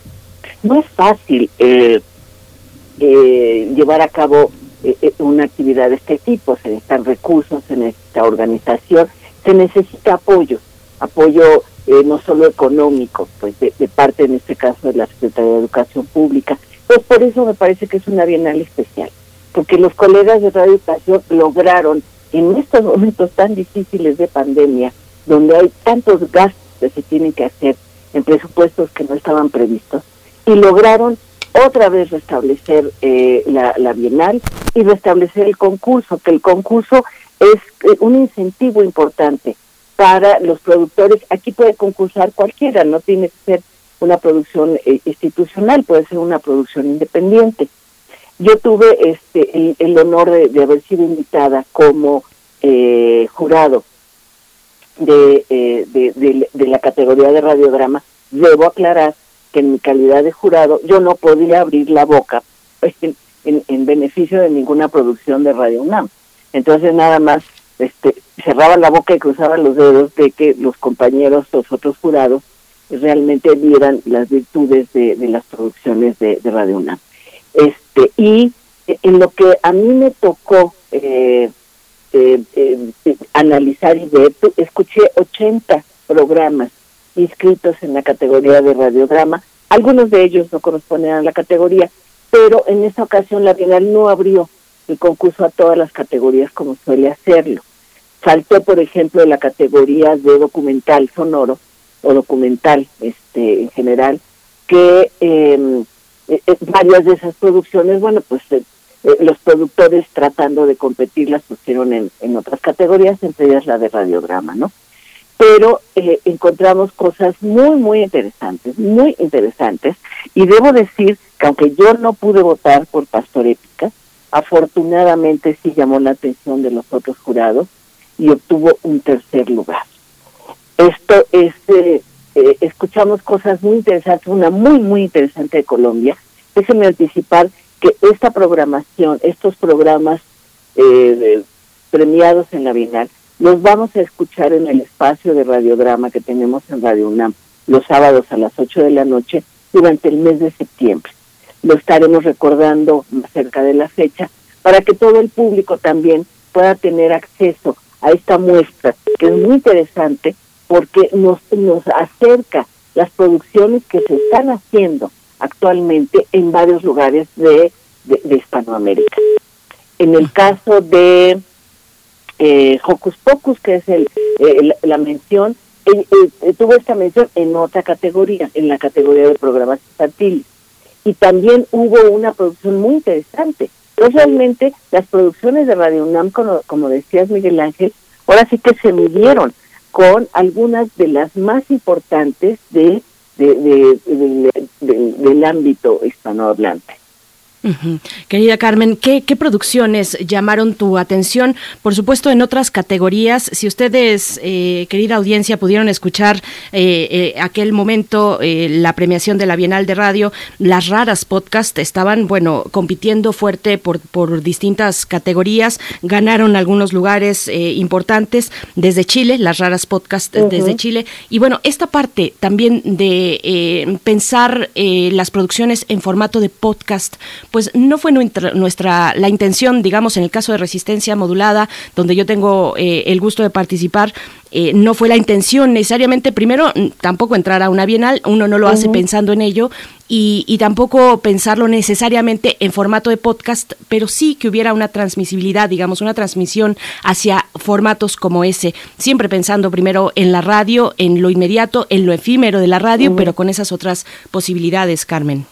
Sí, fíjate que sí realmente cada vez nos queda más claro este cómo van caminando, eh, cómo, va, cómo va el público según sus preferencias, según sus edades, va caminando de la antena al podcast, a las plataformas, etcétera. Y yo soy de la idea, Bere, de eh, aprovechar todas las ventanas de salida de las producciones. Hay unas las que son absolutamente muy dirigidas a público juvenil, de todos modos, iniciar las plataformas, eh, pasarlas por, por, por, la antena, porque si no sería un poco como escatimarle al público, ¿no? Eh, eh, como obligarlo a consumir los productos desde una plataforma o desde otra, y, me parece que eso le resta vida a las producciones. Pero sí, este, hubo, hubo una, una afluencia interesante. Debo decir que me parece que fue un poco corto el tiempo de convocatoria a, estas, a este concurso este, en relación a lo que ha sido en otros años, pero sé que, que los colegas de reeducación no tuvieron más tiempo para, para hacerlo, ¿no? Finalmente lograron las autorizaciones y los presupuestos ya con, con un tiempo no ideal, pues, para, para la difusión, pero con todo y todo, hubo una afluencia importantísima de productos, eh, perdón, de producciones lo cual nos habla también de la solidez de la Bienal, de un prestigio que ya se ha ganado a lo largo de muchos años y que en el momento en que se lanza la convocatoria, este fluyó por toda América Latina y por y, hasta España, pues, porque también había producciones españolas. Eh, en el caso de, de, radiodrama, que es lo que yo puedo, eh, eh, lo que yo viví muy cercanamente, por ejemplo, este eh, la, Colombia Colombia me parece que es una de las potencias narrativas en los medios, definitivamente. Lo vimos, lo vemos en la televisión, lo vemos en la radio, ahora que estamos haciendo también una, eh, una retransmisión de, del, del archivo de la Bienal en este espacio del sábado a las 8 de la noche. Hay varias producciones colombianas las de las más acabadas yo creo que son las colombianas. Este, además tienen un dominio de la lengua española que es un deleite escucharlo. Y en este caso concreto, en primer lugar se lo llevó Colombia.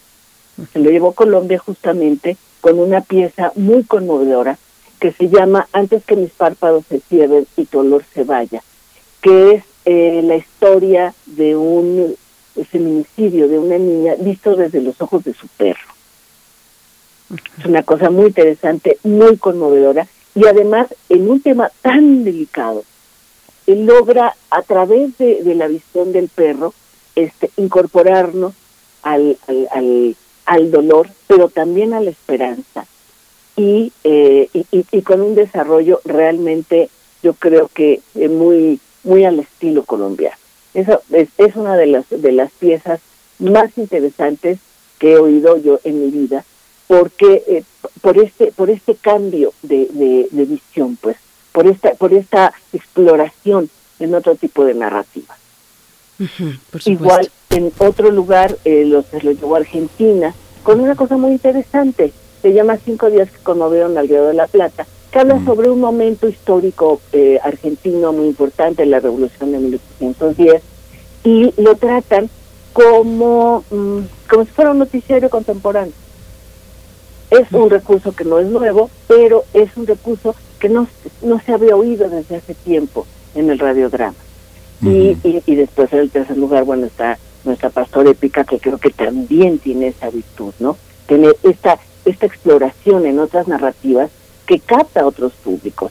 Esto, como decías, Bere, eh, ya, ya se transmitió, se transmitió en eh, diciembre del año pasado, fue, digamos, el regalo de Navidad de, de Radio UNAM para, para su público.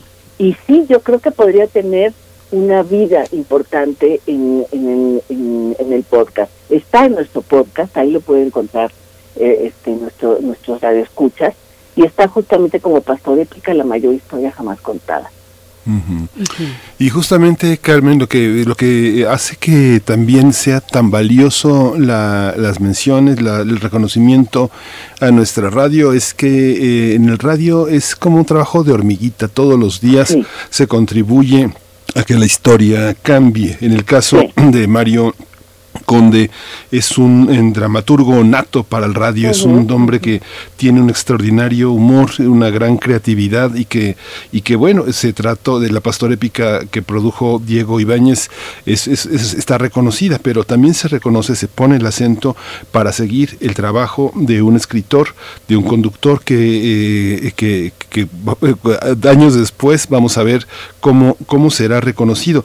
Y el de una productora que es Silvia Cruz Jiménez, que eh, ella ha tomado bajo su mano muchas producciones en Radio UNAM, es una de las productoras que sabe convivir en todos los niveles de la radio con el personal eh, que hace posible en lo técnico que nuestra radio surja, que las personas que van y vienen por Radio UNAM, que han estado muchos años, hayan pasado por la producción de Silvia Cruz Jiménez, y ella haya llevado a buen puerto como ha, como ha sido con la radio infantil esta trayectoria. ¿Cómo es ese trabajo? A veces eh, cuesta trabajo reconocer ese trabajo, este hilo invisible en la producción radiofónica. ¿Cómo ha sido en tu experiencia, Carmen? Pues mira, creo que tienes toda la razón en lo que comentas. Es un trabajo cotidiano, un trabajo de hormiguita, que por más que entorne yo los ojos, porque soy miope, no, no logro verle bien los contornos hasta que pasa el tiempo. Uh -huh. Hace poco, eh, revisando los radiodramas, este, mm, me encontré con algo que conocía una pieza de, es una, una miniserie de resistencia modulada que seguramente recuerdan, Bebe la recuerda, yo creo, se llama Navitrailer, claro. que se, se produjo para, para alguna, algún fin de año, creo que en 2016 yo desde que la oí me, me, llamó mucho la atención, me tiraba yo al piso de la risa, tienen un humor sensacional, pero ahora analizándola con otra perspectiva, Miguel Ángel, me encontré que son entre meses. Uh -huh. Platicando justamente con, con Mario Honde le decía, a ver, estos que son, son sketches que me dijo, yo creo que tienen más la función de entre meses. Y como bien dices, él jamás se sentó a escribir pensando, ah, claro, haré un entremés. No, no, no, no se juntaron, hicieron su trabajo y, y Mario pues todo este conocimiento, todo este ejercicio de la dramaturgia que ha venido haciendo, pues simplemente lo plasmó ahí. Creo que fue, creo que se sorprendió tanto como yo de darnos cuenta de que esa miniserie era una, una versión contemporánea de los implementos. Y así, este, si, si vamos oyendo eh, cualquier serie que esté en el, en el repositorio, eh, por ejemplo la de Juan de la Cabada. Juan de la Cabada cuenta sus memorias. Yolanda Medina insiste en que de pronto hay algunas cosas que están exageradas. Puede ser, no importa, ¿no? Pero, pero son cosas que solo con el paso del tiempo logra, logran eh, mostrar eh, la importancia de- del registro del momento en el que se produjeron, ¿no? Me quedo pensando en los procesos creativos de los equipos de producción, eh, querida Carmen. Yo, por supuesto, eh, he tenido la fortuna de estar ahí con los Navi Trailers, también con la serie, la parodia del, de eh, Resimodi, eh, en fin, con varias otras producciones de resistencia modulada. En ese caso, fíjate que en ese proceso creativo, mm, en cada momento, pues nos sentamos, todos los que integramos ese proyecto, vamos soltando una especie de lluvia de ideas y, y Mario Conde va jalando esas, esas ideas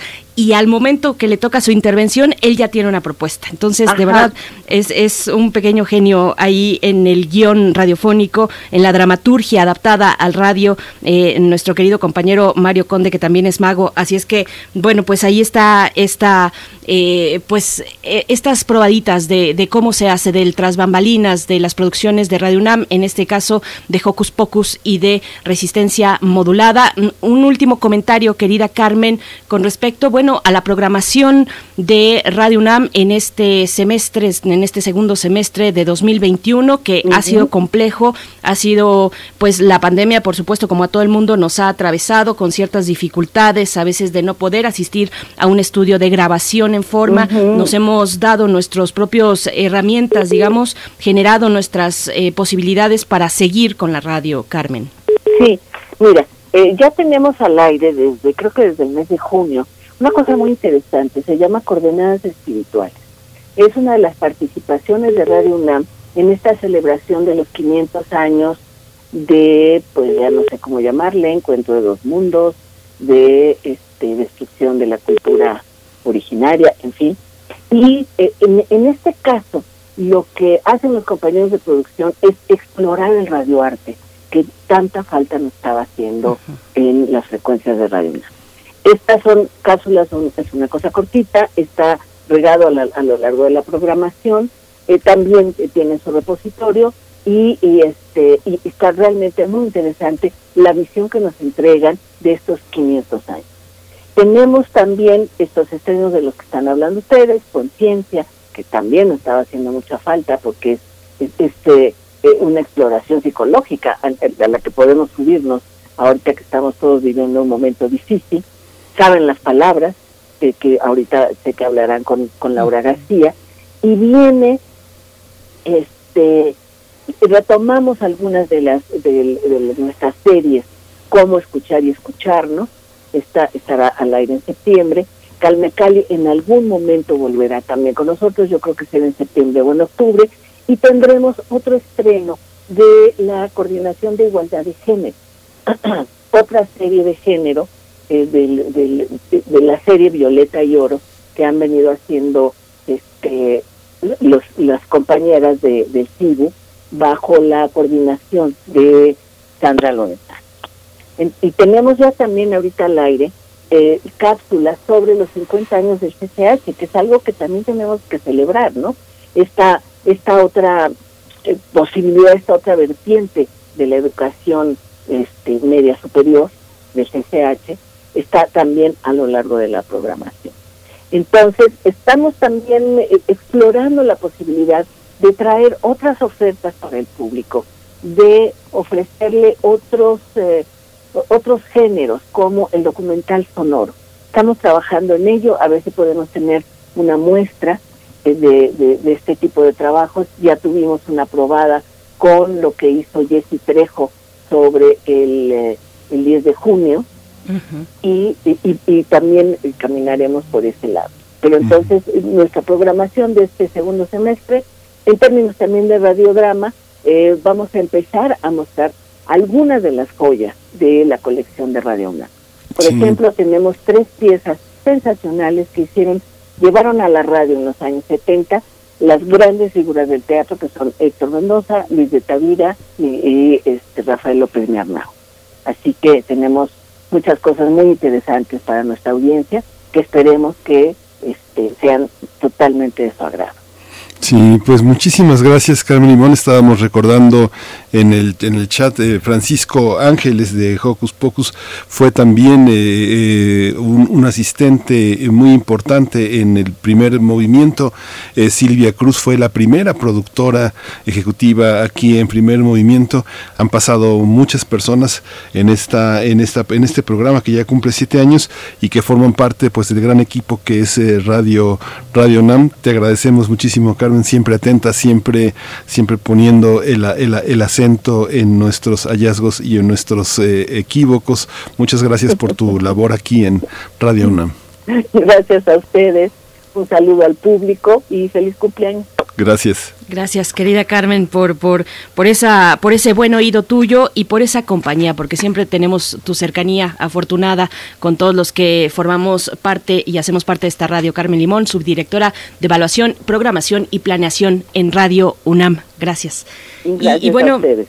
Gracias, Carmen. Y seguimos, seguimos hablando de radio, de los estrenos, en este caso de la quinta temporada del programa Conciencia, Psicología y Sociedad, que Radio UNAM realiza junto con la Facultad de eh, Psicología de la UNAM. Y para hablar al respecto, ya nos acompaña la doctora Mariana Gutiérrez Lara, coordinadora de Psicología Clínica y de la Salud en la Facultad de Psicología de la UNAM, también docente en esa facultad y, bueno, eh, una de las voces de ese espacio dedicado a la psicología, doctora Mariana Gutiérrez Lara, qué gusto una vez más escucharnos. Yo tengo el privilegio de compartir contigo y con la doctora Laura Ramos Langurén, con la doctora Tania Rocha, la conducción de ese espacio. Doctora Mariana, ¿cómo estás? Muy bien, Bere, como siempre agradeciendo tu acompañamiento en este programa que pretende pues mostrar eh, la investigación que se está haciendo desde la Facultad de Psicología y con otros colegas que están en otras instituciones educativas y de salud.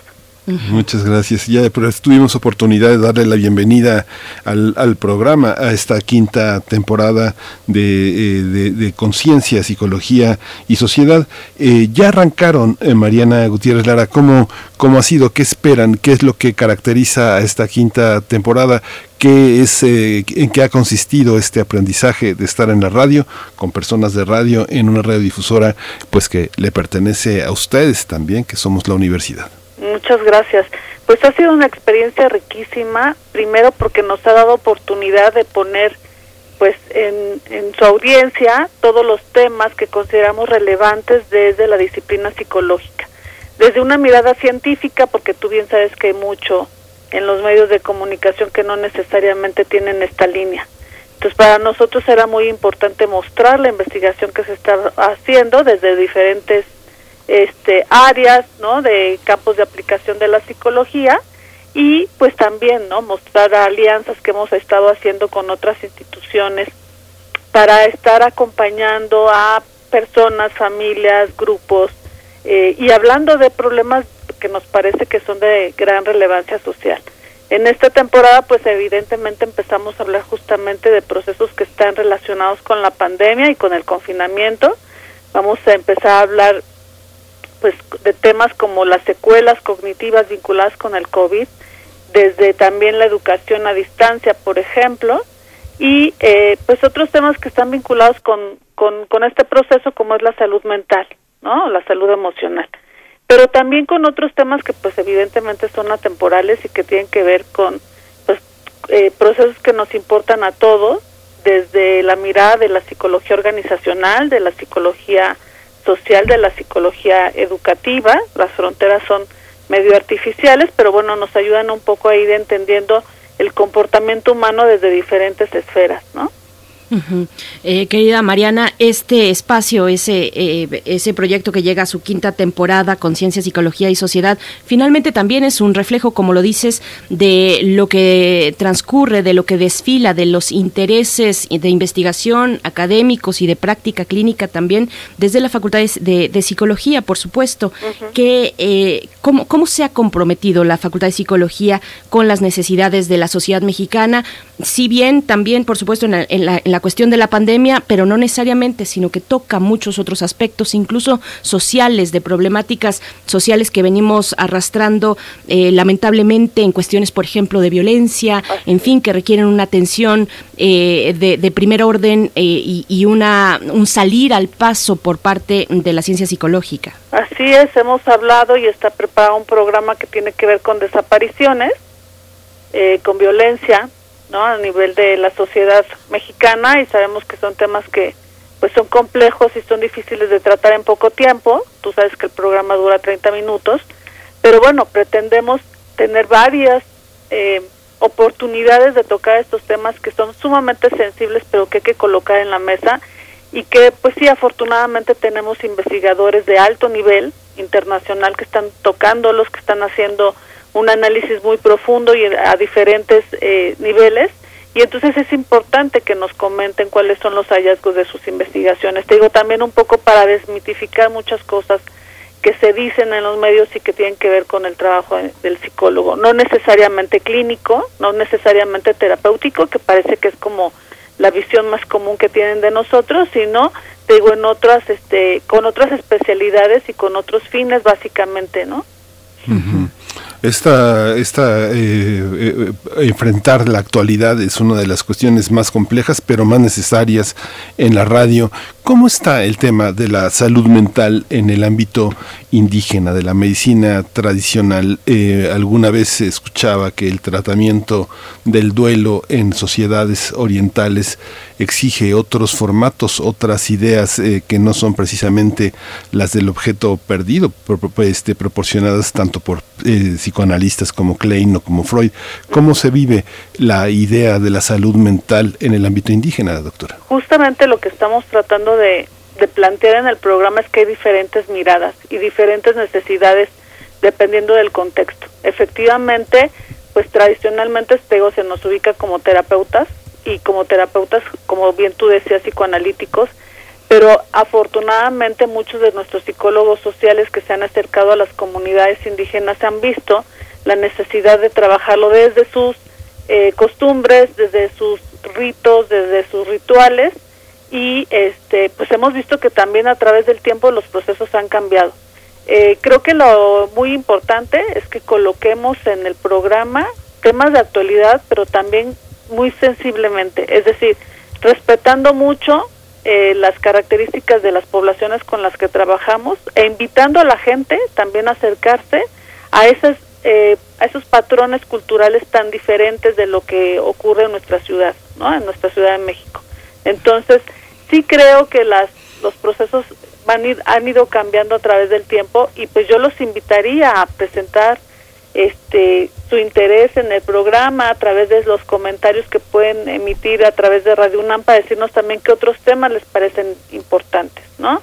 Este, insisto, es poco tiempo, son 30 minutos, no podemos llegar a profundidad, pero sí podemos ir señalando, por lo menos abriendo el interés de la comunidad universitaria y de la audiencia de Radio UNAM para que conozcan otros temas que a lo mejor no son tan comunes, por lo menos que, que dentro de la sociedad ubican al trabajo del psicólogo. Mariana, ya para ir despidiéndonos de esta charla y por supuesto para hacer la invitación cada lunes a las seis de la tarde aquí en Radio UNAM, Conciencia, Psicología y Sociedad en su quinta temporada, te pregunto pues algo que tiene que ver con las dinámicas de, equipos eh, eh, por parte de ustedes, de, la, de los que integran eh, desde la Facultad de Psicología pues este espacio.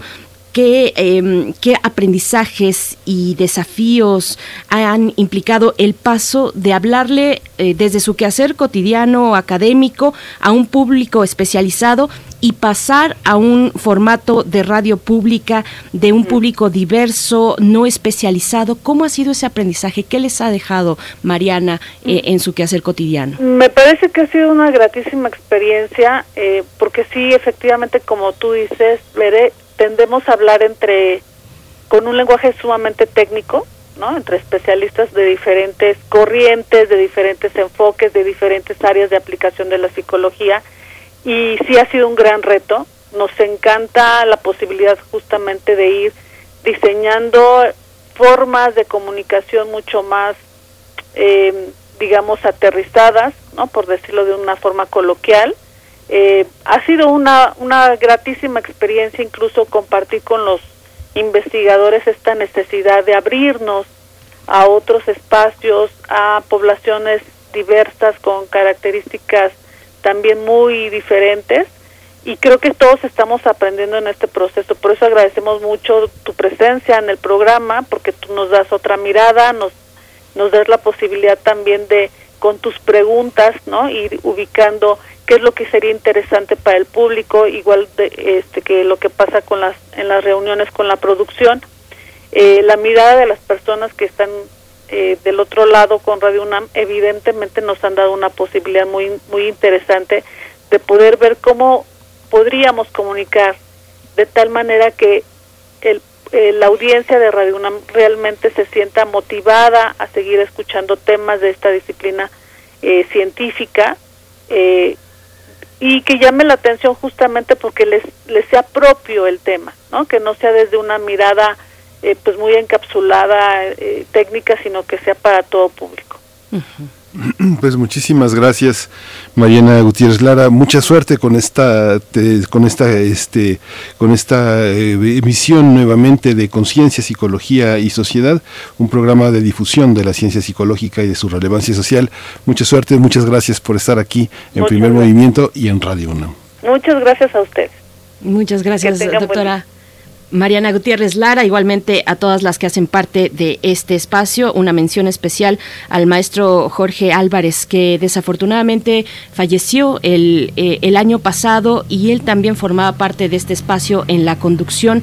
Y pues bueno, eh, a memoria, en su memoria también, Jorge Álvarez, eh, un maestro que puso el acento en las cuestiones y problemáticas sociales que atraviesa México en términos de violencia, de desapariciones, en fin, de cuestiones de derechos humanos desde la visión de la psicología, así es que bueno, esa mención especial en esta que es eh, la quinta temporada y su inauguración. También tenemos más estrenos en Radio UNAM y para hablar de Saben las Palabras ya se encuentra con nosotros en esta mañana Laura García Arroyo, lexicógrafa, traductora, editora, correctora de estilo, es también escritora, periodista y promotora cultural. Bienvenida Laura García Arroyo, ¿cómo estás esta mañana? Ya habíamos dado una pequeña probadita de este espacio el viernes pasado justo para adelantarnos al estreno e invitarles, pero ahora lo hacemos un poco más en extenso. Laura García, bienvenida.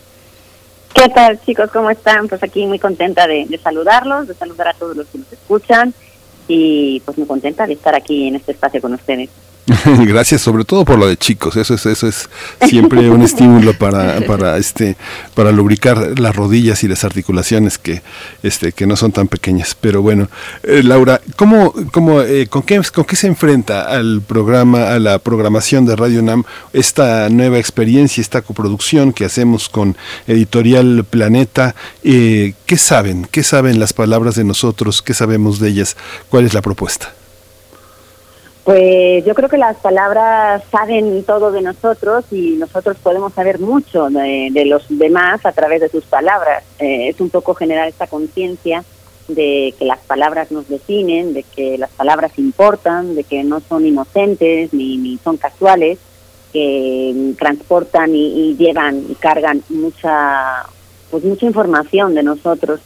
Entonces también es como una llamada de atención para, para tomar conciencia sobre los lenguajes del lenguaje, sobre esas situaciones que, que se dan eh, por el lenguaje, todas las conversaciones, las polémicas y, y, las noticias que se suscitan alrededor de, del lenguaje, que siempre pues son una buena noticia, por qué no decirlo, a pesar de que algunas generan polémica. Y, y pues lo que pretendemos un poco es compartir eso, ¿no? Lo- los diferentes rubros, gremios, eh, actividades que se forman alrededor del lenguaje, del libro, y bueno, pues difundir un poquito eh, palabras, palabras nuevas, el buen uso de las palabras, lecturas, por supuesto, porque nos interesa mucho eh, re- reincidir ¿no? y, reconfirmar que los libros son esa fuente de vocabulario y de historias que además yo creo que en tiempos ahora pandémicos y de confusión y, un poco incluso de, de tristeza, pues, pues también nos pueden abrir ventanas eh, que de otra manera pues a lo mejor no vemos ahora abiertas, pero pues pretende eso, hacer una comunidad de, de hispanohablantes que se reúnan alrededor de la palabra y que la celebren día a día. Ujú. Laura, es, parece y entiendo un juego de palabras, saben las palabras, nos habla de sabor y de saberes también al mismo tiempo. El disfrute de las letras, cómo se, cuál es el enfoque, digamos, en cuanto a tal vez la difusión de las letras, de la literatura, de las palabras que se propone con este espacio, saben las palabras. Pues efectivamente ese, ese sabor y ese saber que, que comparten etimología y que comparten eh, pues mucha mucha información y muchas definiciones, pues efectivamente se puede llevar al, rubro de las de las palabras, porque las palabras saben, eh, transmiten conocimiento y, y, pues son acreedoras de mucha información, pero también tienen sabor. Yo digo que las palabras a veces son amargas, las, palabras pueden ser dulces, las palabras pueden ser eh, muy agrias, y pueden ser ofensivas y pueden ser amorosas. Y todo eso creo que también se despierta un poco por lo sensorial, ¿no? Las palabras estamos acostumbrados a que nada más las escuchamos o las leemos, pero yo siempre he defendido que, las palabras eh, se, se perciben por, por el, tacto, por el, el gusto y, y por el olfato, ¿por qué no? Y bueno, pues lo- es eso, un poco compartir a, a partir de, tenemos dos entrevistas, una mm, tiene que ver con un invitado sobre el tema que, que desarrollemos, el lunes pasado fue eh, pues nuestro estreno, entonces habría que hablar un poco de la filología y de la conciencia de- del idioma, tuvimos a Concepción Company, pero vamos a tener a libreros, vamos a tener a gente de ferias del libro, vamos a tener a traductores, a- a intérpretes de lenguaje de señas, no sé, vamos a, ir desfilando por todo eh, este mundo que, que juega y que trabaja alrededor de las palabras, que las divulga y, que de alguna manera somos todos amantes de, de- ese vocabulario que es el que nos hace comunicarnos, expresarnos y un poco de expresar lo que tenemos dentro, ¿no? Quiénes somos, porque si bien yo puedo tener una imagen de la gente a partir de su cabello, eh, su apariencia, cómo viste, cómo gesticula, yo creo que hay una parte intangible que no podemos llegar a conocer si no fuera por las palabras. Es decir, si uno no, no me dice cosas a, través de palabras, ya sean orales o escritas, yo no puedo saber qué hay dentro de, de- de esa persona, ¿no? Eh, cuál es su pasado, sus historias, eh, qué anhelos tiene, qué deseos, qué es lo que necesita, qué es lo que le hace sufrir. Y para eso necesitamos mm, básicamente palabras. Entonces, eh, es muy, muy necesario que ese vocabulario que, nosotros eh, tenemos, pues se, vaya, se vea amplificado y aumentado para poder ser más concretos, más atinados y, y sobre todo más precisos, ¿no? Que yo creo que eso nos falta mucho, comprensión lectora últimamente y, y sobre todo precisión en las palabras, no no significan no no da igual, ¿no? Utilizar una u otra, siempre van cargadas de matices, de connotaciones, hay registros y, y yo lo que pretendo es un poco pues eh, hacerlo ver, ¿no? Y yo sé que hay mucha gente que es muy consciente de esto, pero también hay mucha gente que puede estar siendo discriminadora, grosera, insultar sin darse cuenta por no conocer bien el vocabulario. Entonces, vamos a hacer eso eh, con esta primera parte del programa, vamos a tener secciones donde conozcamos también eh, pues otras maneras de hablar el español en otros lugares, que eso nos permite también el estar ahora con el internet y con todas estas tecnologías que nos permiten tener cerca a gente de Colombia, de Chile, de Argentina, de Ecuador y de, todas las partes donde se hable el español. Eh, vamos a llamar la atención también sobre usos eh, que normalmente tenemos equivocados de algunas palabras, entonces vamos a aclarar esas dudas queremos, por supuesto, que todo el, el público que nos esté escuchando pues participe, nos haga llegar sus dudas, gramaticales o sus propuestas o sus sugerencias, comentarios, eso también es estar vivos en la radio. Y luego vamos a tener a un autor cada semana que nos va a venir a, hablar de, del libro que, que, esté publicando y promocionando, pues para conocer esas diferentes historias, géneros, eh, estilos y maneras de ver el mundo, que es lo enriquecedor también de la literatura, el poder conocer a tanta gente simplemente con leer. Sí, justamente, simplemente con leer. Y esta, esta capacidad de, de también de la radio universitaria, de, de, establecer vínculos con otros grupos editoriales que están también al alcance de un amplio grupo de lectores, no solo en México, sino en lo que se conoce como Iberoamérica o el dominio de la lengua. ¿Cómo se da esta, eh, esta participación de, de, de, Planeta en este, en este ámbito? ¿Cómo se convence a una editorial eh, privada? de participar en la, en la radio pública, que es algo tan necesario, tan importante?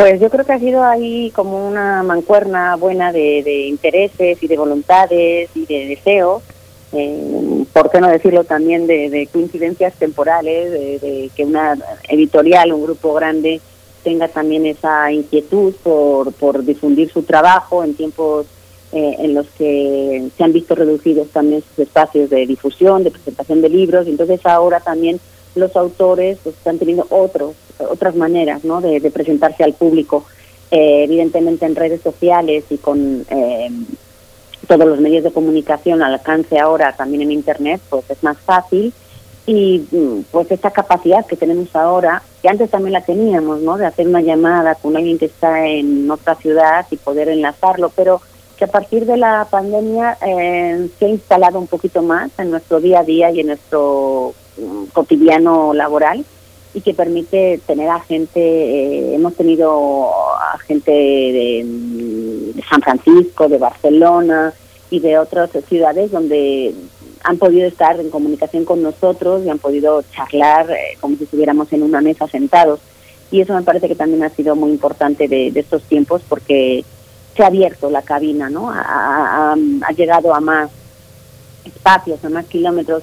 Y de la comunidad eh, universitaria, por supuesto, que es siempre muy activa, muy propositiva y, siempre generando mucho contenido, pues lo que esperamos es poder ir armándolo juntos, poder estar pendientes de sus necesidades, de sus inquietudes, de tocar temas que para ellos sean importantes o irles descubriendo también nuevos temas que les puedan interesar y, darles variedad sobre todo eso. Entonces, si ellos ahora están en un momento en el que son esponjitas que van eh, absorbiendo todo lo que está a su alrededor para ver qué les interesa y por dónde seguir caminando, pues la buena noticia o la mala noticia o la noticia es que para todo lo que hagan van a necesitar palabras. Entonces yo creo que mm, saben las palabras, es un programa que puede ir eh, dirigido a cualquier eh, radioescucha, de cualquier edad, de cualquier profesión, de cualquier interés, porque todos usamos las palabras para comunicarnos desde que nos despertamos hasta que nos dormimos y necesitamos, necesitamos tener. Y además hay, hay un, interés genuino por hablar mejor y, y y creo que la gente sí sí es consciente de que las palabras um, un poco determinan cómo se pueden llegar a, a, no sé a considerar del otro lado a tratar incluso yo creo que todos tenemos muy claro qué palabras se pueden usar en determinados contextos cuáles no eh, y para todos ellos para poder elegir en qué situación utilizar cada uno pues para eso tienes que tener un gran vocabulario a su disposición. Entonces, pues si nosotros podemos eh, añadir granitos de arena para ir ampliando poco a poco ese vocabulario y despejar dudas y, sobre todo pues que sea protagonista de, de nuestro día a día, pues serán todos bienvenidos porque estaremos ahí gozosos de poder compartir ese sabor de los saberes Laura García Arroyo, bueno, antes de despedirnos, te, voy a hacer una pregunta que puede ser un poco polémica porque el mismo uso de, lenguaje tiene, puede ser polémico. Hay una orientación política también en las palabras y, recientemente y actualmente atravesamos por, un, por ese momento de polémica con, esto que algunos llaman la corrección política, otros llaman o lo orientan como un reconocimiento, tal vez una reivindicación de grupos eh, estructural e históricamente desfavorecidos favorecidos, ¿no? Por ejemplo, pero te pregunto al respecto, ya que tuviste además para la inauguración de este espacio a la doctora Compani que ha compartido, digamos, su acercamiento al tema desde, por ejemplo, un concepto que es la economía del lenguaje. ¿Cómo ves tú esta cuestión de la entrecomillada corrección política? Eh, ¿Cuál es tu acercamiento, tus consideraciones, Laura García? Pues yo celebro mucho que, se abra esta conversación, em, que genere polémica.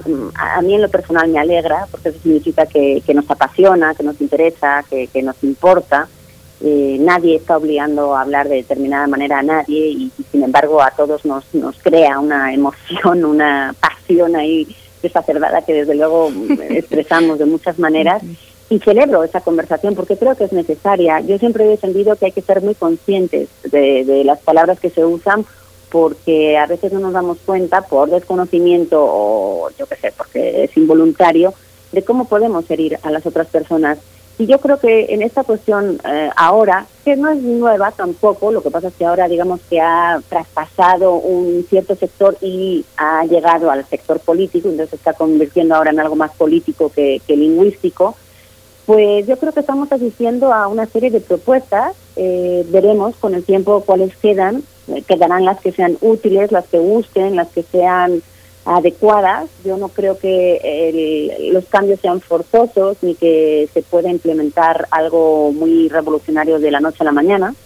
Iremos viendo esto con el tiempo y con las generaciones yo creo que a nosotros ya nos toca muy lejos, es decir, nosotros ya aprendimos a hablar de una manera que va a ser mm, difícil, que nos puedan cambiar. Habrá que verlo esto en las generaciones que ahora están entrando a las escuelas y que están en, mm, kinder, en la, primaria. Habrá que ver ellos qué deciden, que serán los que hagan evolucionar esa parte del idioma yo en concreto estoy a favor de algunas de esas propuestas, otras me parecen muy complicadas porque creo que dejan de lado muchos aspectos eh, y situaciones imposibles que no se pueden resolver y eso me preocupa, que sea una cosa tan arbitraria y a veces tan subjetiva. Eh, me parece bien que la gente levante la mano y te diga, pues a mí esto me ofende, hay que escuchar esas voces, por supuesto, y, bueno, yo creo que tampoco hay que escandalizarnos por nada, hay que, hay que respetar a la gente que hable de determinada manera, porque cuando hablamos mal, pues quedamos mal, y pero nadie te, te hace ver de esa manera tu error. Y de esta forma, pues no sé, yo, yo el otro día tuve una mm, charla justamente en la Feria del Libro de León y nos llevamos una hora entera, eh, Paulina Chavira, que estará en nuestro programa Saben las Palabras hablando de este tema precisamente, y, y, pues yo creo que es una conversación que dará para mucho, mucho tiempo, mucho tiempo, porque porque yo creo que sí es necesaria y hay, hay algunas soluciones que se pueden hacer.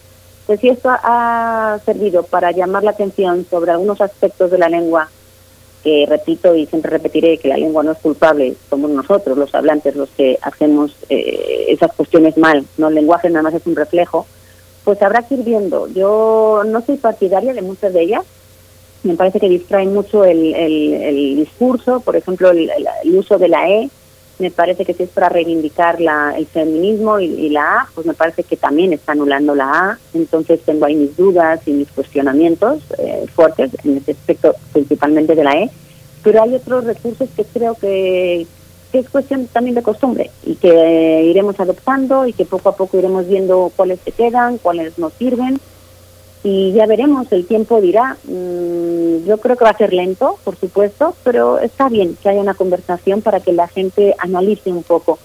Hay algunas cuestiones que se dicen que me parecen un poco absurdas, sobre todo en las críticas que, tiene este lenguaje incluyente.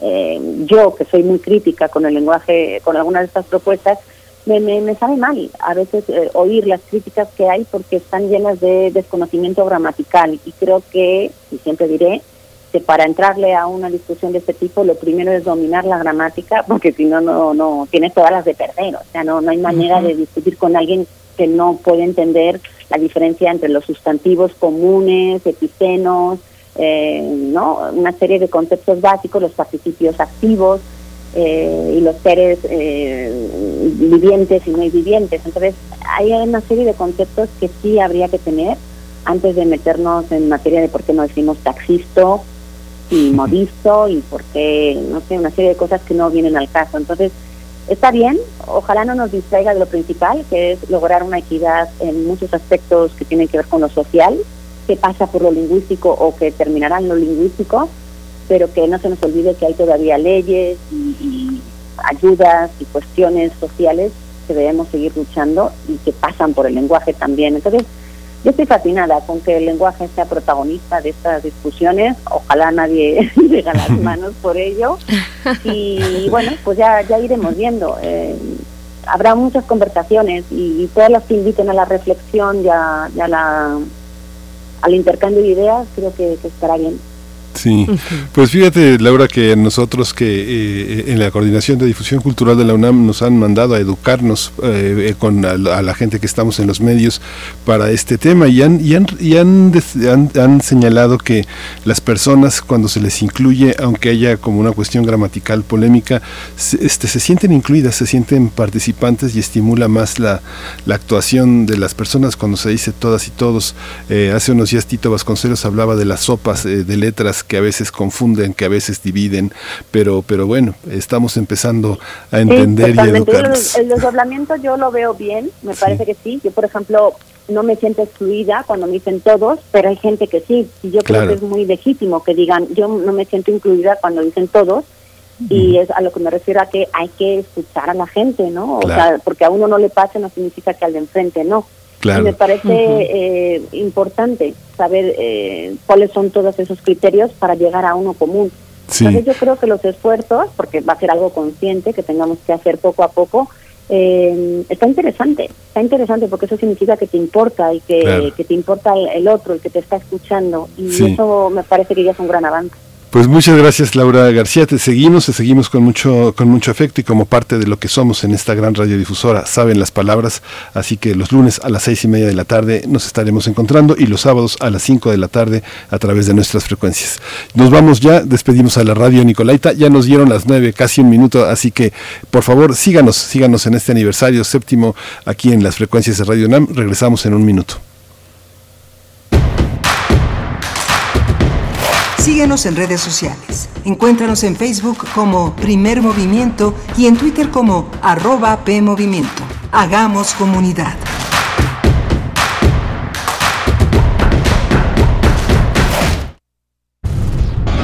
Un susurro. El epicentro de las vibraciones del mundo, donde lo mecánico entra al oído y lo sublima. Islas resonantes. Pensar el mundo a través del sonido.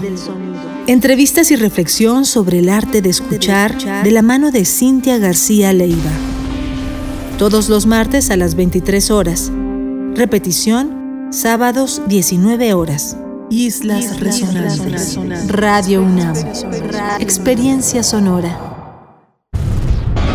Un susurro. El epicentro de las vibraciones del mundo, donde lo mecánico entra al oído y lo sublima. Islas Resonantes. Pensar el mundo a través del sonido. Entrevistas y reflexión sobre el arte de escuchar de la mano de Cintia García Leiva. Todos los martes a las 23 horas. Repetición, sábados 19 horas. Islas Resonantes. Radio UNAM. Experiencia sonora. En la consulta popular del 1 de agosto, nuestras vecinas y vecinos contarán y clasificarán nuestras opiniones. Ellas y ellos son capacitados por el INE y son parte de la cadena de confianza que da certeza a los mecanismos de participación ciudadana. Gracias a la labor voluntaria de las y los funcionarios, podemos conocer el porcentaje de participación y el sentido de la opinión de la consulta popular. Conoce los resultados en la página de INE.mx. Celebremos la democracia. INE. Ciudad de México presenta Voces por la Transparencia, en la voz de Leticia Bonifaz Alonso, experta en derechos humanos. El punto clave y cúspide donde un derecho ya está plenamente garantizado es cuando la ciudadanía lo conoce, lo usa, lo ejerce. La labor de todos los institutos es seguir mostrándole a la gente en dónde está su derecho, tanto de acceso a la información como protección de datos personales, porque son dos derechos que aparentemente son hasta contradictorios. Por un lado abres y por el otro cierras. ¿A quién abres esta información y por qué tienes que cerrar la otra? Pero creo que como ciudadanos, sobre todo en este mundo de las redes sociales, de la gran capacidad que existe de perder tu intimidad, es muy importante la segunda parte que se sumó después de la protección de datos personales. Y qué bueno que quedó en el sexto, porque en el sexto es, sigue como derecho fundamental, como un tema de derechos humanos.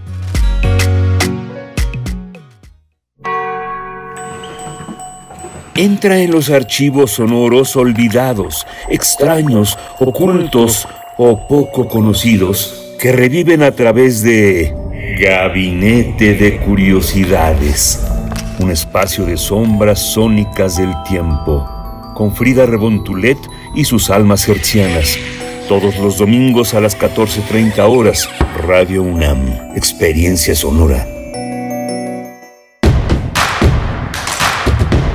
Encuentra la música de primer movimiento día a día en el Spotify de Radio UNAM y agréganos a tus favoritos.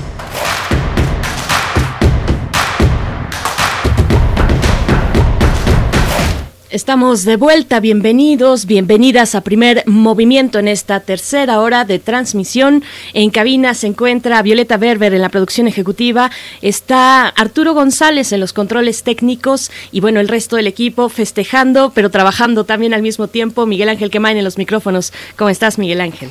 Hola, Berenice, buenos días, buenos días a todos nuestros radioescuches, a los que se incorporan en este miércoles 4 de agosto a este séptimo aniversario, porque bueno, tienen que saber que estamos de fiesta. Todos los días eh, hacemos eh, lo mismo para poder hacer cosas distintas y esa es una de las tareas de la radio, del periodismo, enfrentar con lo, con lo mismo, lo distinto y hacer de lo cotidiano algo extraordinario como es el esfuerzo de esta gran radiodifusora. Berenice, así que de manteles largos. De manteles largos y también con regalos, con regalos de algunos de nuestros amigos eh, que nos han acompañado a lo largo de estos siete años o que también se han incorporado más recientemente, pero que compartimos, digamos, eh, los objetivos de difusión cultural, de eh, difusión de las letras, de la literatura, y en este caso es el Centro Cultural El 77 quienes nos regalan, y les agradecemos por supuesto al 77, nos regalan tres pases dobles para la función de hoy que se llevará a cabo a las 8 de la noche allá en el Centro Cultural El 77 que se encuentra en Abraham González número 77 en la colonia Juárez en la alcaldía de Cuauhtémoc. Bueno, nos regalan estos tres pases dobles que se irán de la siguiente manera. Las primeras tres personas que nos escriban en redes sociales, ya sea en Twitter o Facebook, y que pongan en una publicación la leyenda obra para una actriz y un radio, obra para una actriz y un radio, que es el título de la función de hoy. Además, ahí deben arrobar al Centro Cultural el 77, arroba el 77 Cultural y también a nosotros, arroba P Movimiento en, en, Twitter, primer Movimiento UNAM en Facebook y de esa manera pues los primeros tres se llevarán pues sus, eh, su pase doble para disfrutar del teatro en esta noche, hoy a las 8, una obra, obra para una actriz y un radio es la propuesta y la invitación del Centro Cultural El 77, Miguel Ángel. Sí, también recordarles que hoy a las 11 de la mañana el SECOMO tiene una, un encuentro con el doctor Carlos Martínez Azad justamente para hablar del Líbano, un año de, las, de esta tragedia fatal en Líbano, pero un, un año de incertidumbre se titula este seminario de culturas de Medio Oriente que preside y modera el doctor Carlos Martínez Azad, coordinador de SOCOMO. Hoy va a estar Siad Alexandre Hayek, preside la Asociación Mundial de Unidades y Profesionales de Alianzas Público-Privadas en Líbano, y José Ignacio Madrazo es embajador de México en Líbano, y Alfonso Serbe, el secretario ejecutivo de Estrategia y Diplomacia Pública en la Secretaría de Relaciones Exteriores. Va a estar accesible en Facebook, hay que usar nada más Canalis UNAM, Canalis UNAM, vamos a ponerlo en redes sociales y bueno, hay que a las 11 de la mañana asistir a este encuentro que es eh, un encuentro de solidaridad, de conocimiento sobre un país eh, hermano como es el Líbano. Claro. Bueno, y solamente una precisión, en la dinámica anterior para el Centro, Centro Cultural El 77, además deben escribir su nombre completo para poder identificarlos con plenitud. Así es que, bueno, se van estos eh, tres primeros pases dobles, estos tres pases dobles para la obra del día de hoy. Nada más saludar muy rápidamente, son muchos los comentarios de verdad que nos han llegado durante esta semana y especialmente el día de hoy por motivo de nuestro aniversario, siete años de primer movimiento. Nos dicen por acá en redes sociales MTF, es así su usuario y su nombre también en Twitter. Dice, después del desayuno, solo primer movimiento queda en la mesa. Somos hondureños que los escuchamos desde hace siete años. Feliz aniversario, nos dicen. Y también nos escriben desde Chile y nos escuchan desde allá. Andrea eh, Chocobar Guerra dice, muchas felicidades por su aniversario. Los escucho desde Toconao, Cuenca del Salar de, de Atacama, qué maravilla, qué maravilla estar por allá, región de Antofagasta en Chile. Son un gran programa. Muchas gracias, un abrazo fraternal y saludos a mi querido México. Se cuidan, dice Andrea. Gracias, Andrea, por esa escucha y esos comentarios, Miguel Ángel. Y pues tenemos un eh, que no, no puede ser llamado invitado, pero lo es al mismo tiempo, parte esencial de este espacio y de este proyecto y de esta radio universitaria. ¿Quieres presentar? Sí, está con nosotros esa, esa tosecita que, eh, que, tose allá al fondo, impaciente, es de Benito Taibo, escritor, poeta, es, un, es, es un, nuestro gran amigo y, alma, y, además tenemos el privilegio de que coordina, de que dirige nuestros esfuerzos y los de la radio universitaria, Radio UNAM. Benito, querido Benito Taibo, bienvenido. Muchas gracias por estar en este aniversario, pues del que eres arquitecto y formas parte.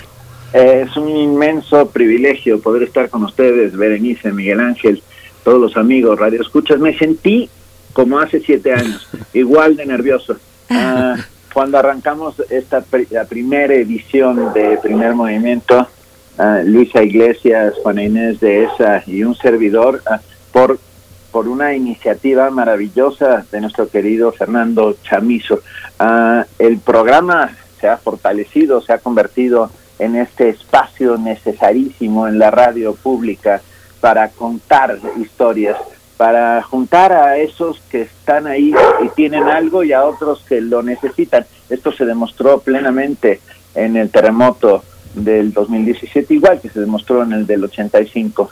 Hacemos radio pública y además estamos muy orgullosos de hacer radio pública, radio pública y universitaria, que creo que es la parte más importante. Somos la voz de la voz de los universitarios y es sin duda un privilegio y yo no, tengo más que palabras de aliento y de agradecimiento a todos los que hacen posible el primer movimiento, eh, a, Arturo, a Socorro, a la producción, a Frida, a, todos los que están ahí, a Antonio Artijano, a, a, la pequeña, a, todos, a todos los que hacen posible este, este maravilloso espacio diario.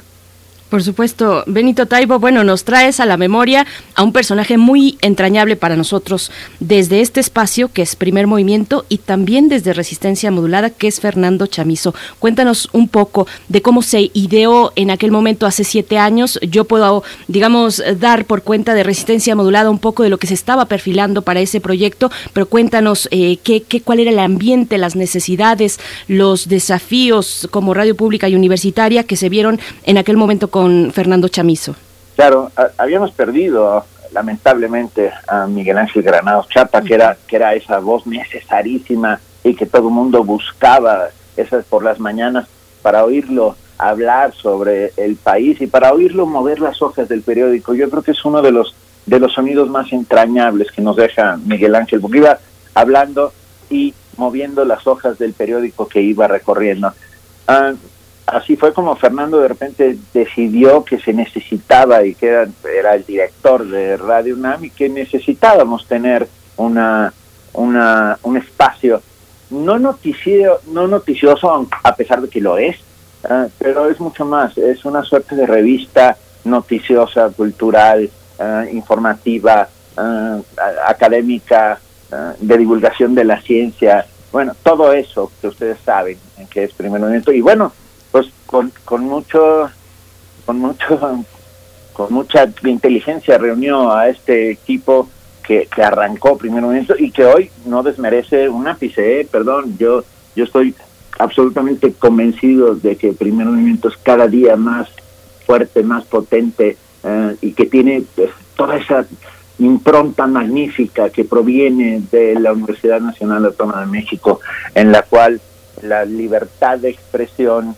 el derecho al disenso, eh, la posibilidad de, de, la plática inteligente es permanente y ustedes son el mejor ejemplo de ello. ¿no? de verdad los abrazo con inmenso cariño y sobre todo con inmenso agradecimiento.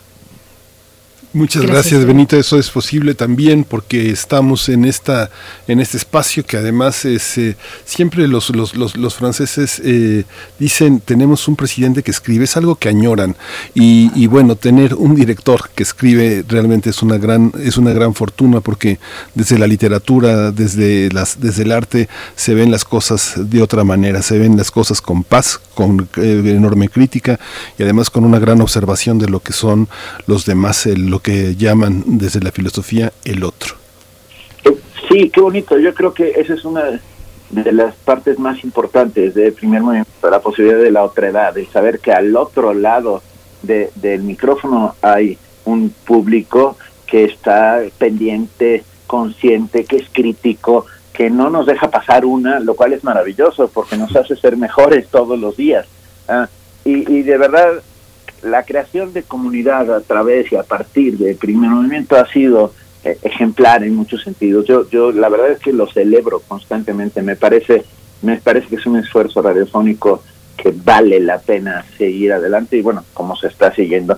Y abrazo también a nuestros radioescuchas, a ese maravillosísimo público que nos ha hecho ser quienes somos y, y estamos ahí todos los días para para para volver a poner arriba el estandarte de la Universidad Nacional Autónoma de México.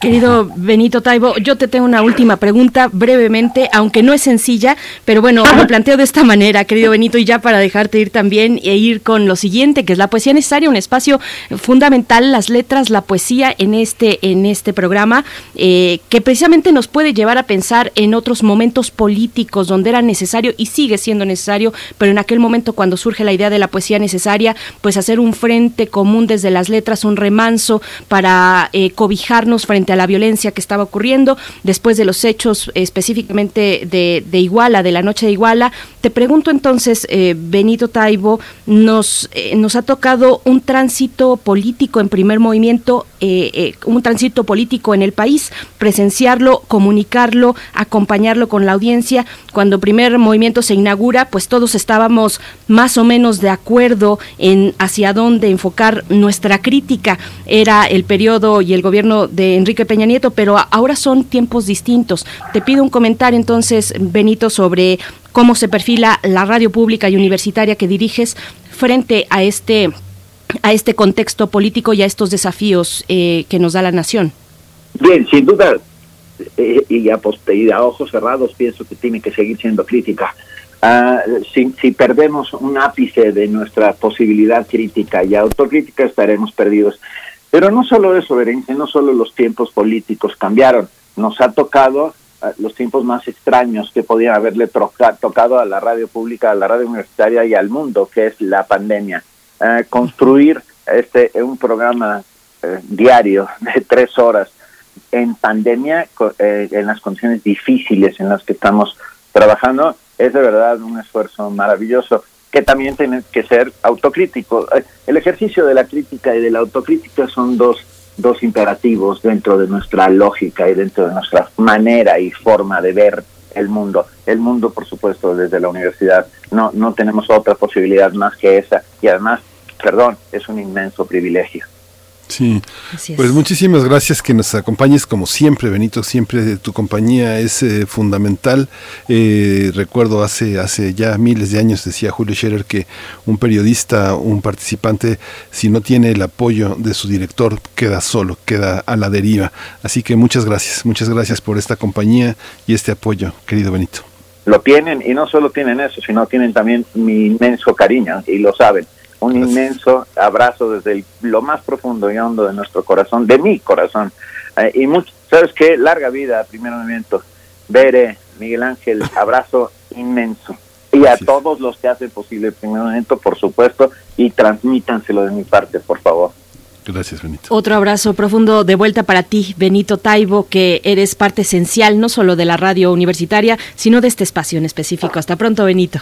Gracias, chicos, los quiero. Gracias, Benito. Nos vamos con la poesía necesaria. Miguel Ángel Quemain, ¿estás listo? Vamos. Hacemos comunidad con tus postales sonoras. Envíalas a primermovimientounam.gmail.com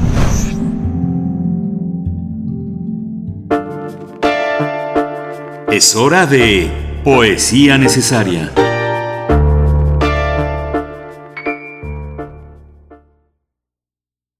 Hoy la poesía necesaria está dedicada a un poema de Angelina Muñiz Uberman, un poema poderoso, fuerte, Los cuatro jinetes de la corona.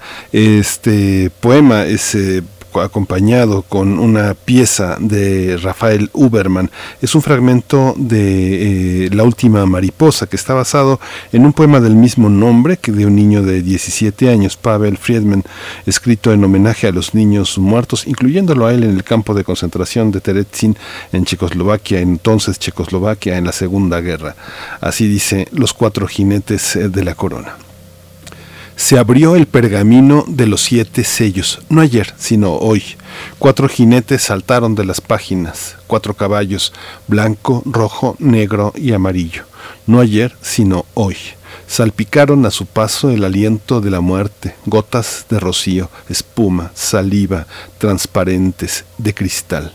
Diamantes de la corona extraviados, signo de todo mal envuelto en dolor el invisible recoge su manto y los caballos al galope no pueden ser detenidos. Blanco, sin principio ni fin, niega su luz, rojo de sangre en éxtasis derramada, negro de hambre desmaya a los trigales, amarillo de muerte acecha en las esquinas, no ayer sino hoy. La corona de la creación se desmorona, no el invisible, sino los invisibles, todopoderosos, entran y salen de uno a otro confín, espuma entre las manos batida, saliva que se esconde humillada, sola la esperanza del rocío baila, máscara de otros tiempos, cubre deseos de no ser reconocidos, como si así se ahuyentara la corona de todos los tiempos. En este nuestro tiempo renacida al trote de los cuatro caballos enloquecidos, no ayer, sino hoy.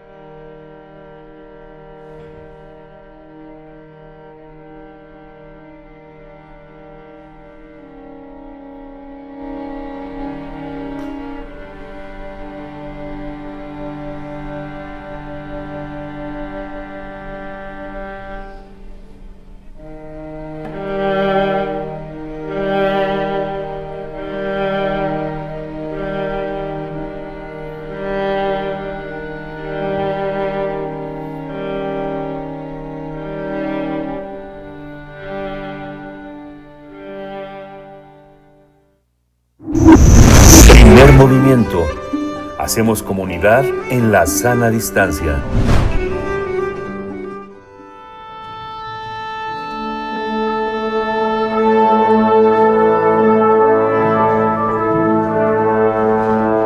Afina tus oídos. Aquí te presentamos una recomendación musical.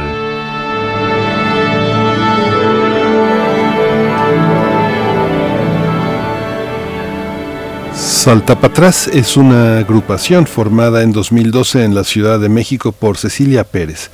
Su repertorio está conformado por composiciones originales y arreglos eh, con una estética sostenida en la música popular y tradicional mexicana y del mundo. La agrupación resalta la, innovación y la creación de nuevas propuestas en el campo de la música popular y de los espectáculos multidisciplinarios. En sus presentaciones, Salta Patrás combina la música con la narrativa y el teatro, generando espectáculos escénico-musicales de diversas temáticas. Salta para atrás está conformado por Cecilia Pérez Urías y Diego Pérez Barrueta. Modifica su elenco para sus distintos espectáculos. Cuenta con la participación constante de músicos, artistas plásticos y actores invitados. Recuperan temáticas variadas como la del Día de los Muertos o la Navidad. La agrupación musical se ha presentado en distintos recintos y cuenta con tres trabajos discográficos: Salta para atrás, Barco Fantasma y Música para los Diablos. En agosto van a tener dos presentaciones, una digital a través del estudio A del IMER y otra presencial en el Teatro de la Ciudad Esperanza Iris el próximo sábado 28 de agosto a las 7 de la noche. Pues vamos a conversar con esta agrupación musical Salta para atrás, su propuesta, su propuesta escénica, musical y el cierre de espacios también ante la pandemia que pues ha impactado al gremio musical y para hablar al respecto nos acompañan dos de sus integrantes. Yo por mi parte presento a Cecilia Pérez Urías, ella es directora artística del grupo Salta para atrás. Cecilia Pérez, gracias por estar aquí, bienvenida y qué gusto volvernos a encontrar en este espacio. Buenos días. Hola, ¿qué tal? Buenos días. Gracias por invitación. Saludos a todos. Muchas gracias por acompañarnos en este en este aniversario. Es muy importante que un grupo como este esté con nosotros. Diego Pérez está también en la línea. Diego Pérez es músico y bueno, es integrante, uno de los corazones que late fuerte en Salta para atrás. Diego Pérez Barrueta, bienvenido. Muchas gracias por estar esta mañana con nosotros. Sí, muchas gracias por la invitación. Un gusto estar aquí.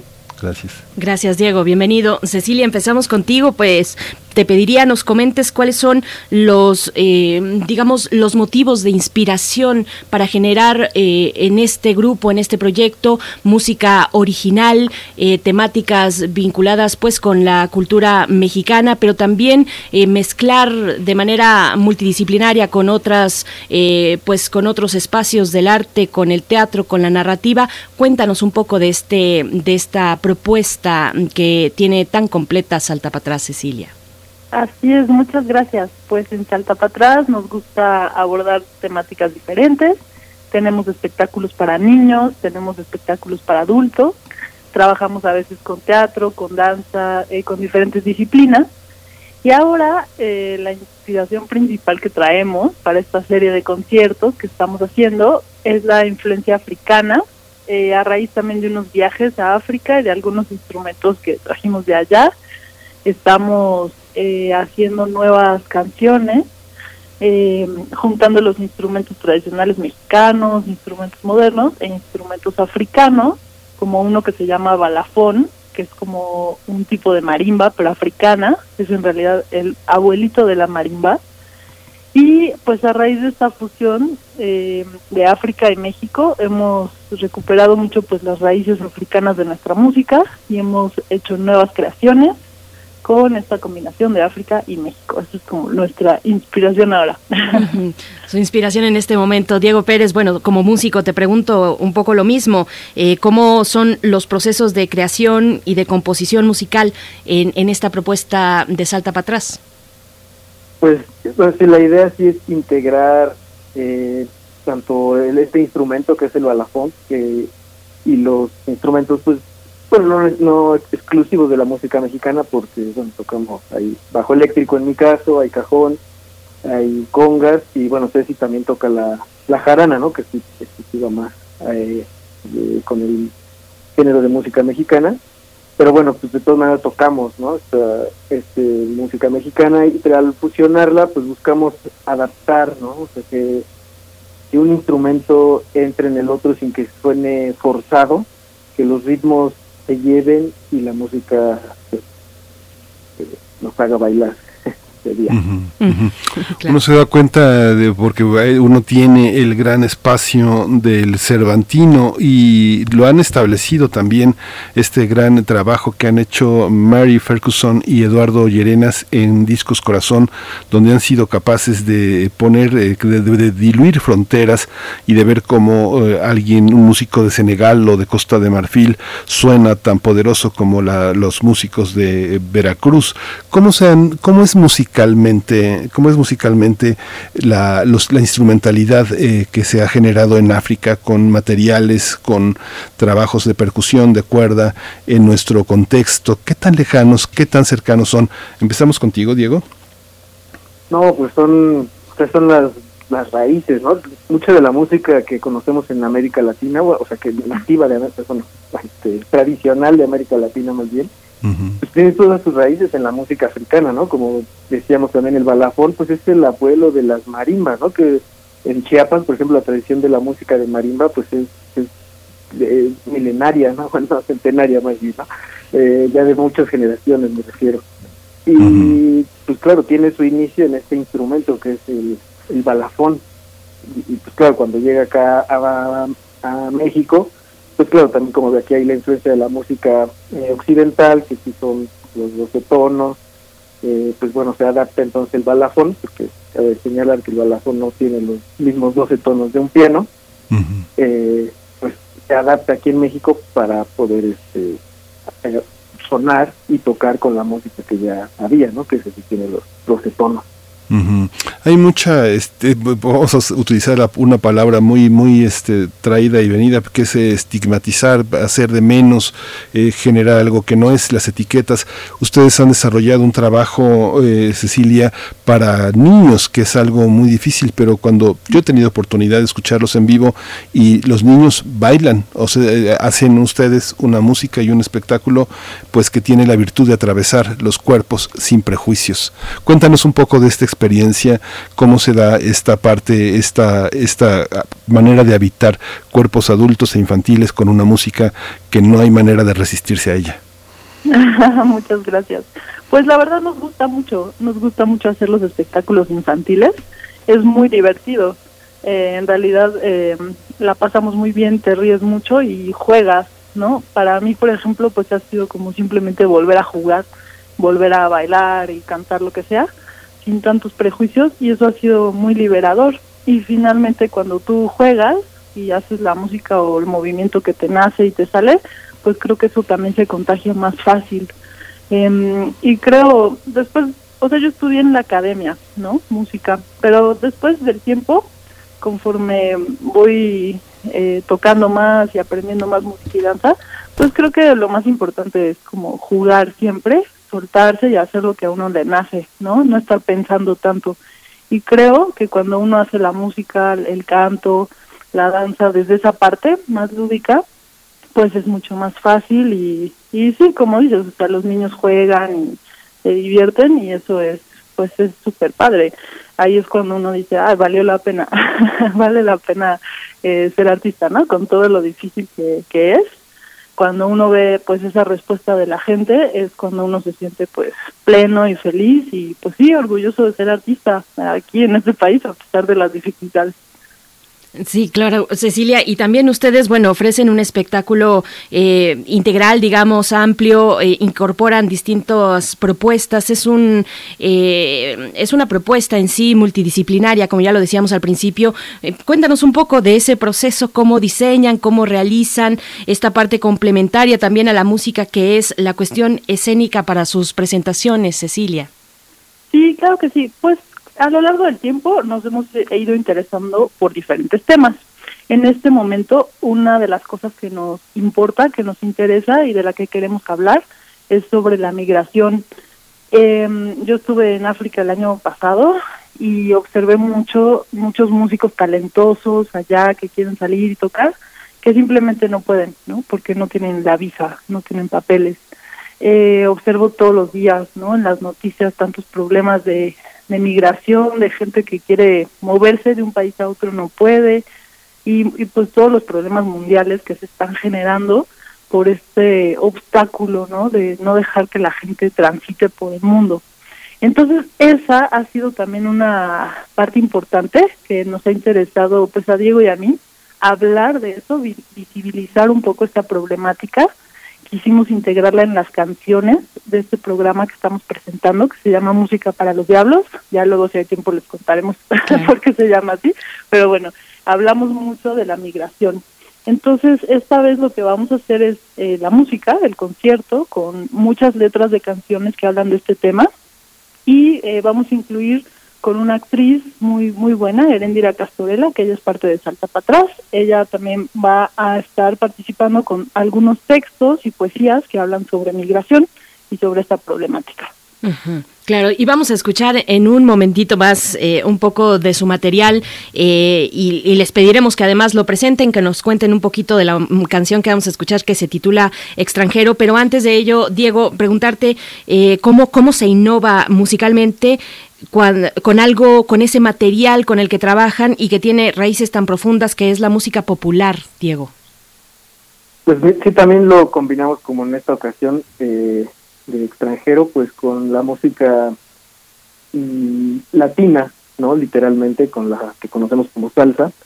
Entonces, pues también es una forma de, de adaptarlo, ¿no? Pues a lo que nosotros como jóvenes italianos, pues estamos en contacto con, ¿no? Porque también así como escuchamos eh, música tradicional mexicana, pues bueno, también nos gusta escuchar salsa, también nos gusta escuchar eh, jazz o nos gustan eh, otros géneros, ¿no? Entonces, pues hacemos todo una mezcla, ¿no?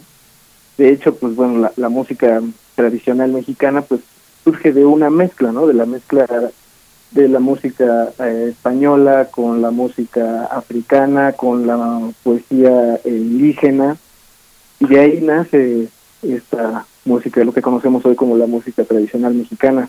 Entonces, pues bueno, creemos que siempre estas fusiones traen algo eh, positivo, ¿no? Y es una forma en la que ha avanzado. Bueno, y no solo la música tradicional mexicana, ¿no? Muchos géneros musicales que conocemos hoy en día, pues son el resultado de, de la fusión, fusiones culturales o fusiones de ritmo. Pues vamos a presentar, eh, cuéntanos Cecilia, eh, ¿qué, es, ¿qué es extranjero? ¿Qué vamos a escuchar? ¿En qué consiste esta pieza? ¿Qué es? Es una pieza original de Salta Patrás. La música está basada en un poema de Rafael Amor que se llama Extranjero. Habla justamente de este tema de la migración, de ser una persona extraña en un país nuevo. Em, eh, ese es el tema. Y la música es justo esta fusión de la que platicábamos, muy salsosa, muy cubanosa y muy africanosa, con nuestra influencia mexicanosa. Eso es extranjero. Vamos a oírlo. Perfecto, vamos.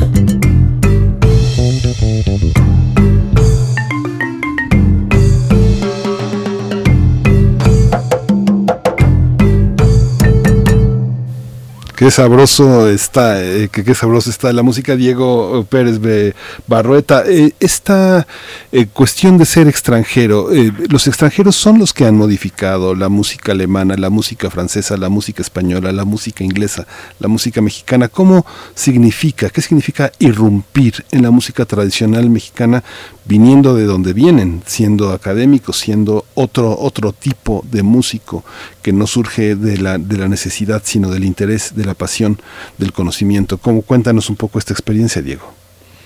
Pues mira, es muy interesante, ¿no? Yo, a mí me pasó algo muy curioso.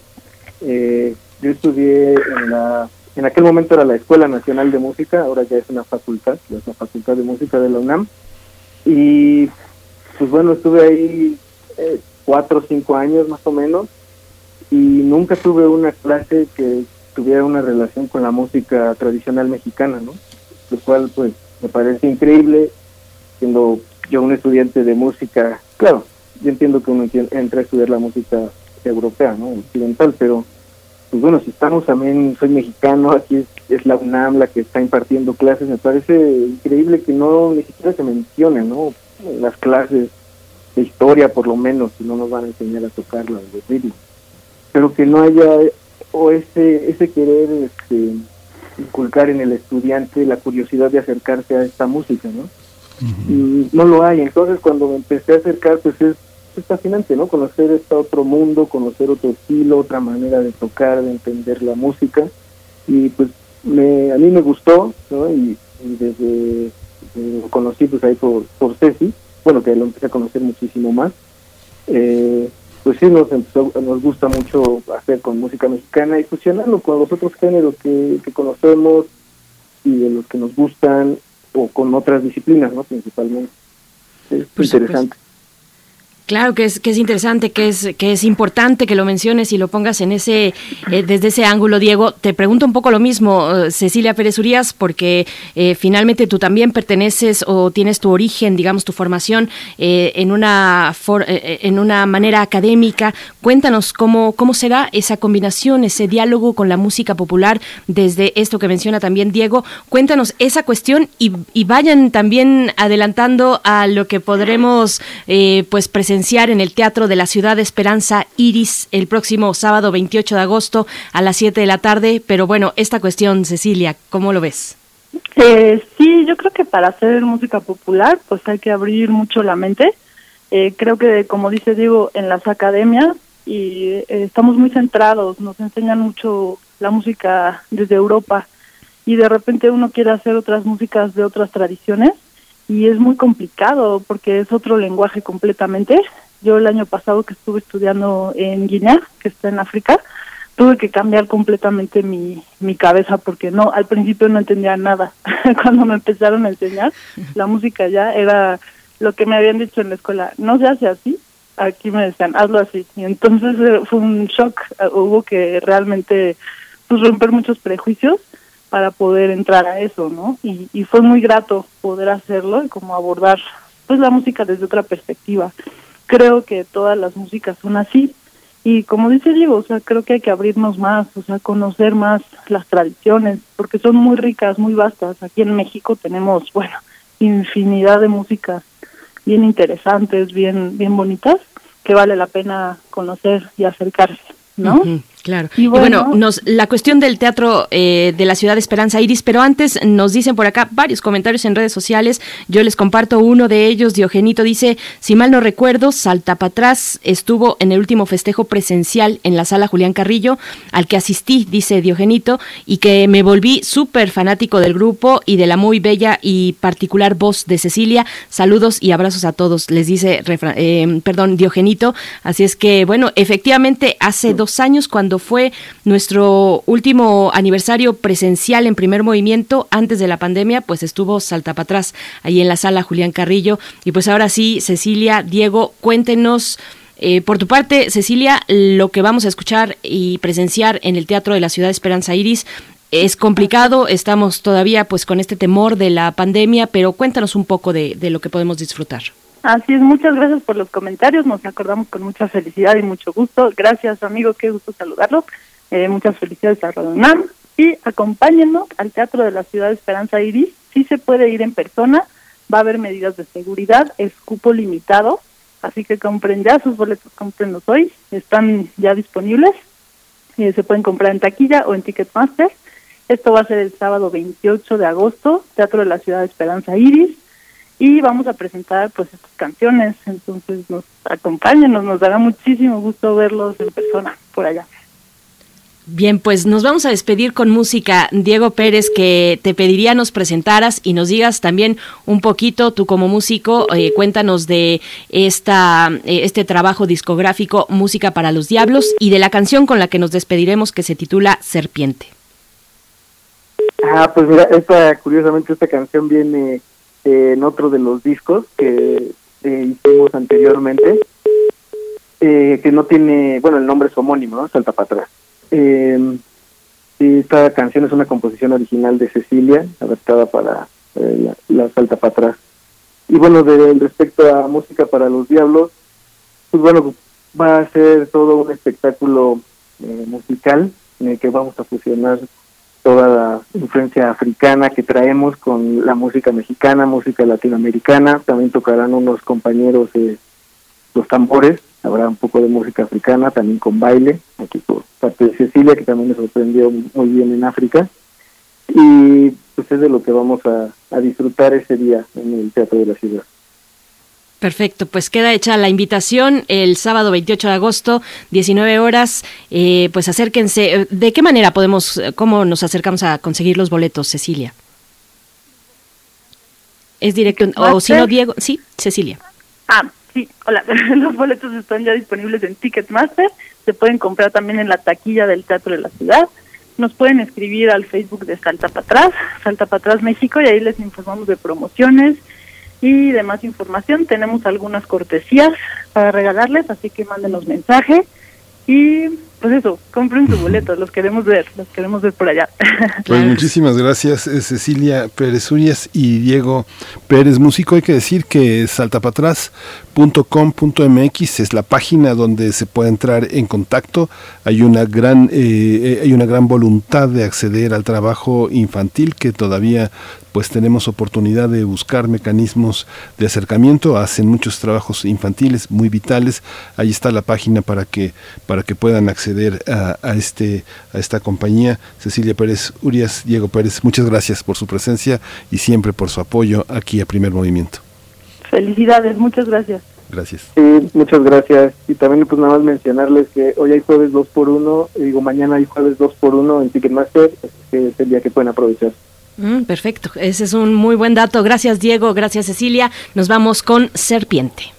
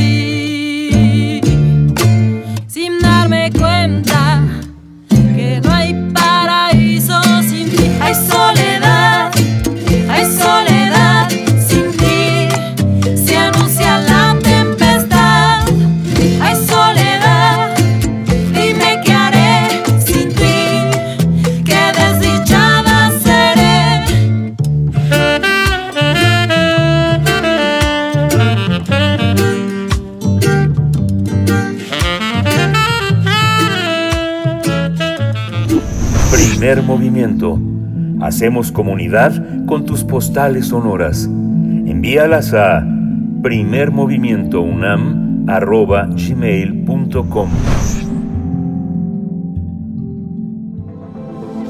El crisol de la química.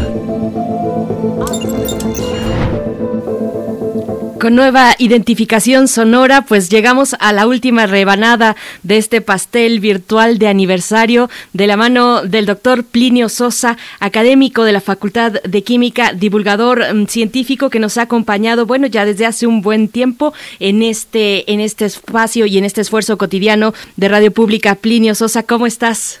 Muy bien, Berenice, muchas gracias. Este, buenos días, Miguel Ángel. Hola, doctor, buenos días. Qué gusto, qué gusto escucharlo. Sí. Gracias, doctor. ¿Qué, ¿Qué, vamos a escuchar? Vamos a hablar de energía química, Sitius, Altius, Fortius. Muy bien, pues estamos con atención. Sí, los seres vivos somos una maravilla. Quizá no nos hemos detenido a pensar en ello porque nos conocemos de siempre. Se nos hace normal. Pero, pero veamos, por ejemplo, a los vertebrados que no son tan familiares. Y veámoslos no desde el punto de vista de la biología, sino desde el punto de vista de la ingeniería. Corren, brincan, nadan e incluso vuelan. Pero, ¿dónde están las palancas? Las poleas, ¿dónde está el motor? ¿Dónde está la batería? ¿Sí? Entre nosotros, los Homo sapiens, los ejemplos más sofisticados de estas extraordinarias máquinas naturales podrían ser los atletas de alto rendimiento. Cada uno de los entrenamientos y las competencias que ellos practican requieren de un gasto energético descomunal. Indiscutiblemente esa energía proviene de los alimentos, pero no es energía gravitacional, ni eléctrica estrictamente dicha. Se le suele llamar energía química, o mejor dicho, la energía involucrada en las reacciones químicas. Una reacción química es un proceso en el que se obtienen unas sustancias a partir de otras.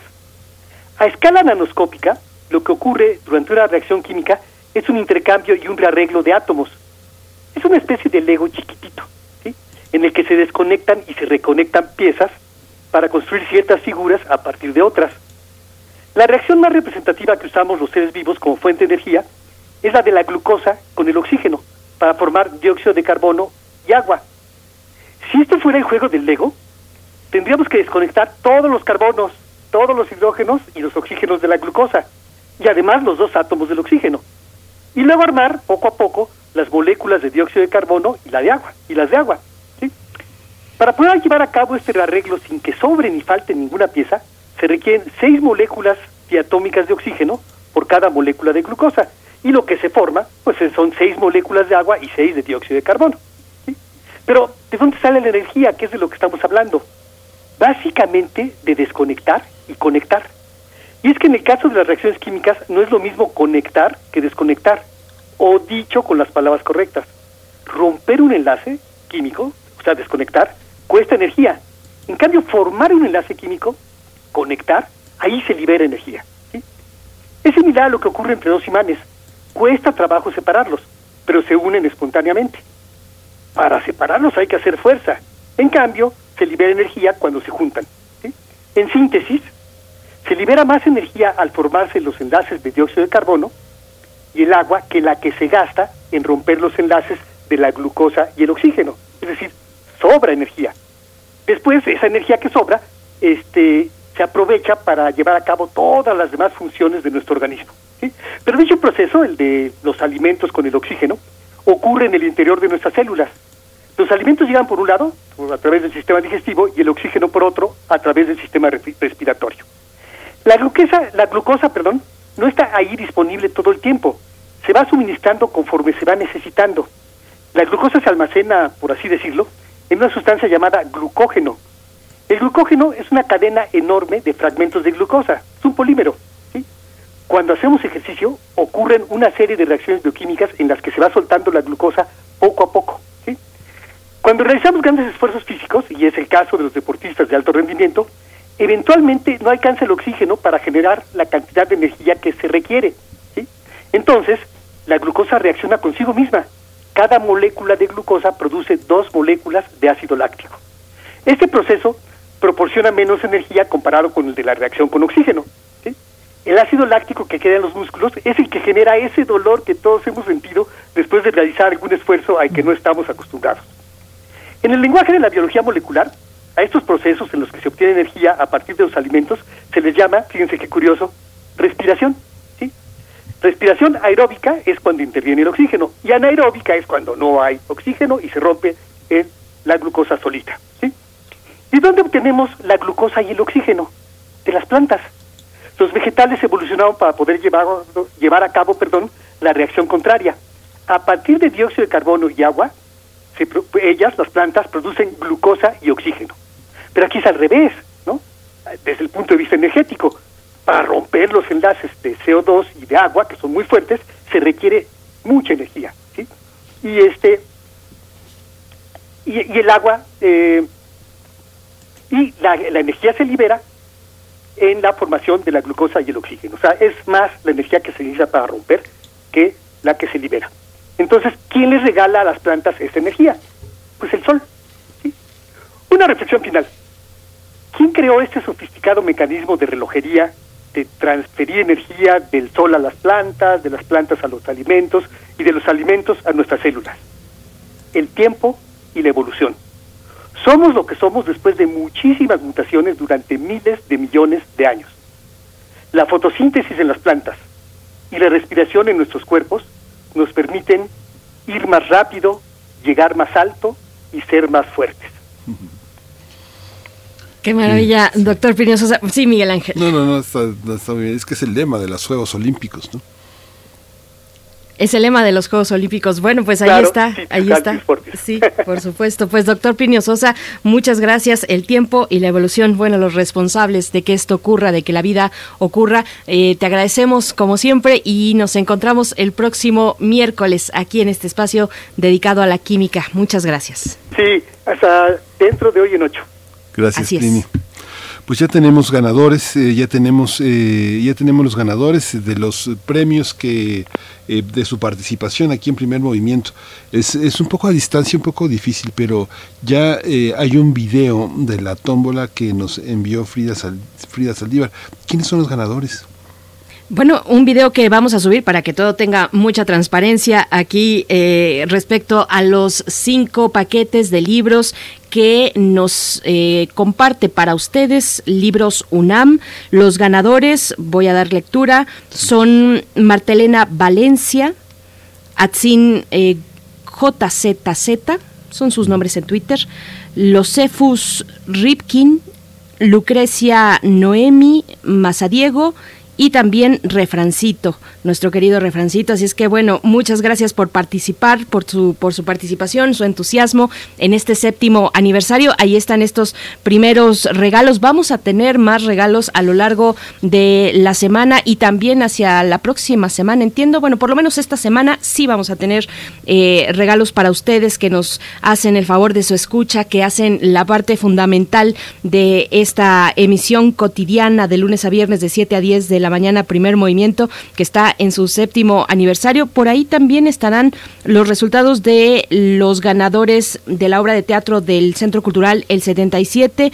A ver, nada más que nos digan, que nos digan sí, vamos, vamos a ir a dar tiempo un poquito a la producción. Vamos a ir con algo de música, Miguel Ángel. Sí, nos despedimos eh, como en primer movimiento, una, una de las columnas vertebrales, porque estamos multivertebrados, es la música. Así que nos vamos a despedir de esta emisión con Elías Ochoa, este gran músico que nos ha acompañado en cabina. ¿Qué tiempos? Vamos a bailar un son, es la música con la que nos despedimos, Berenice.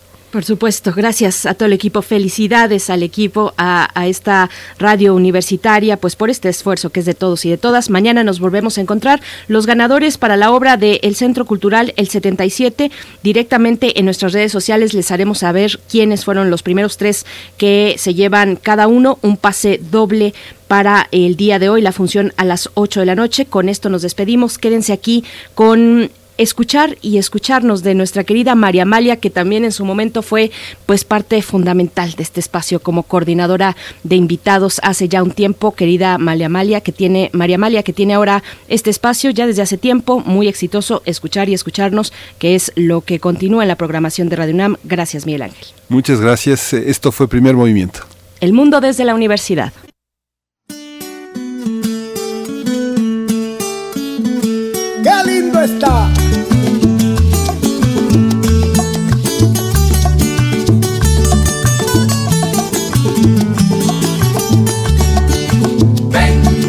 paca, vamos a bailar un son. Ven, ven paca, vamos a bailar un son. En Baracoaltiriba, en Guantánamo Changui, en Baracoaltiriba, en Guantánamo el Changui y en Oriente el son cubano, que es el que me gusta a mí. En Oriente el son cubano, que es el que me gusta a mí.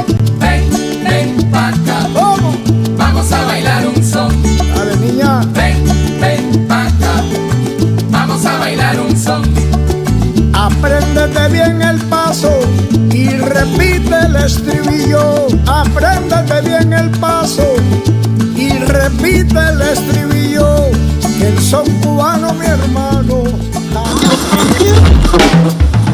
Radio UNAM presentó Primer Movimiento, El Mundo desde la Universidad, con Berenice Camacho y Miguel Ángel Quemain en la conducción, Frida Saldívar y Violeta Berber, producción, Antonio Quijano y Patricia Zavala, noticias, Miriam Trejo y Rodrigo Mota, coordinadores e invitados, Tamara Quirós, redes sociales, Arturo González y Socorro Montes, operación técnica. Servicio Social, Cecilia Esquivel y Roberto Rebollo.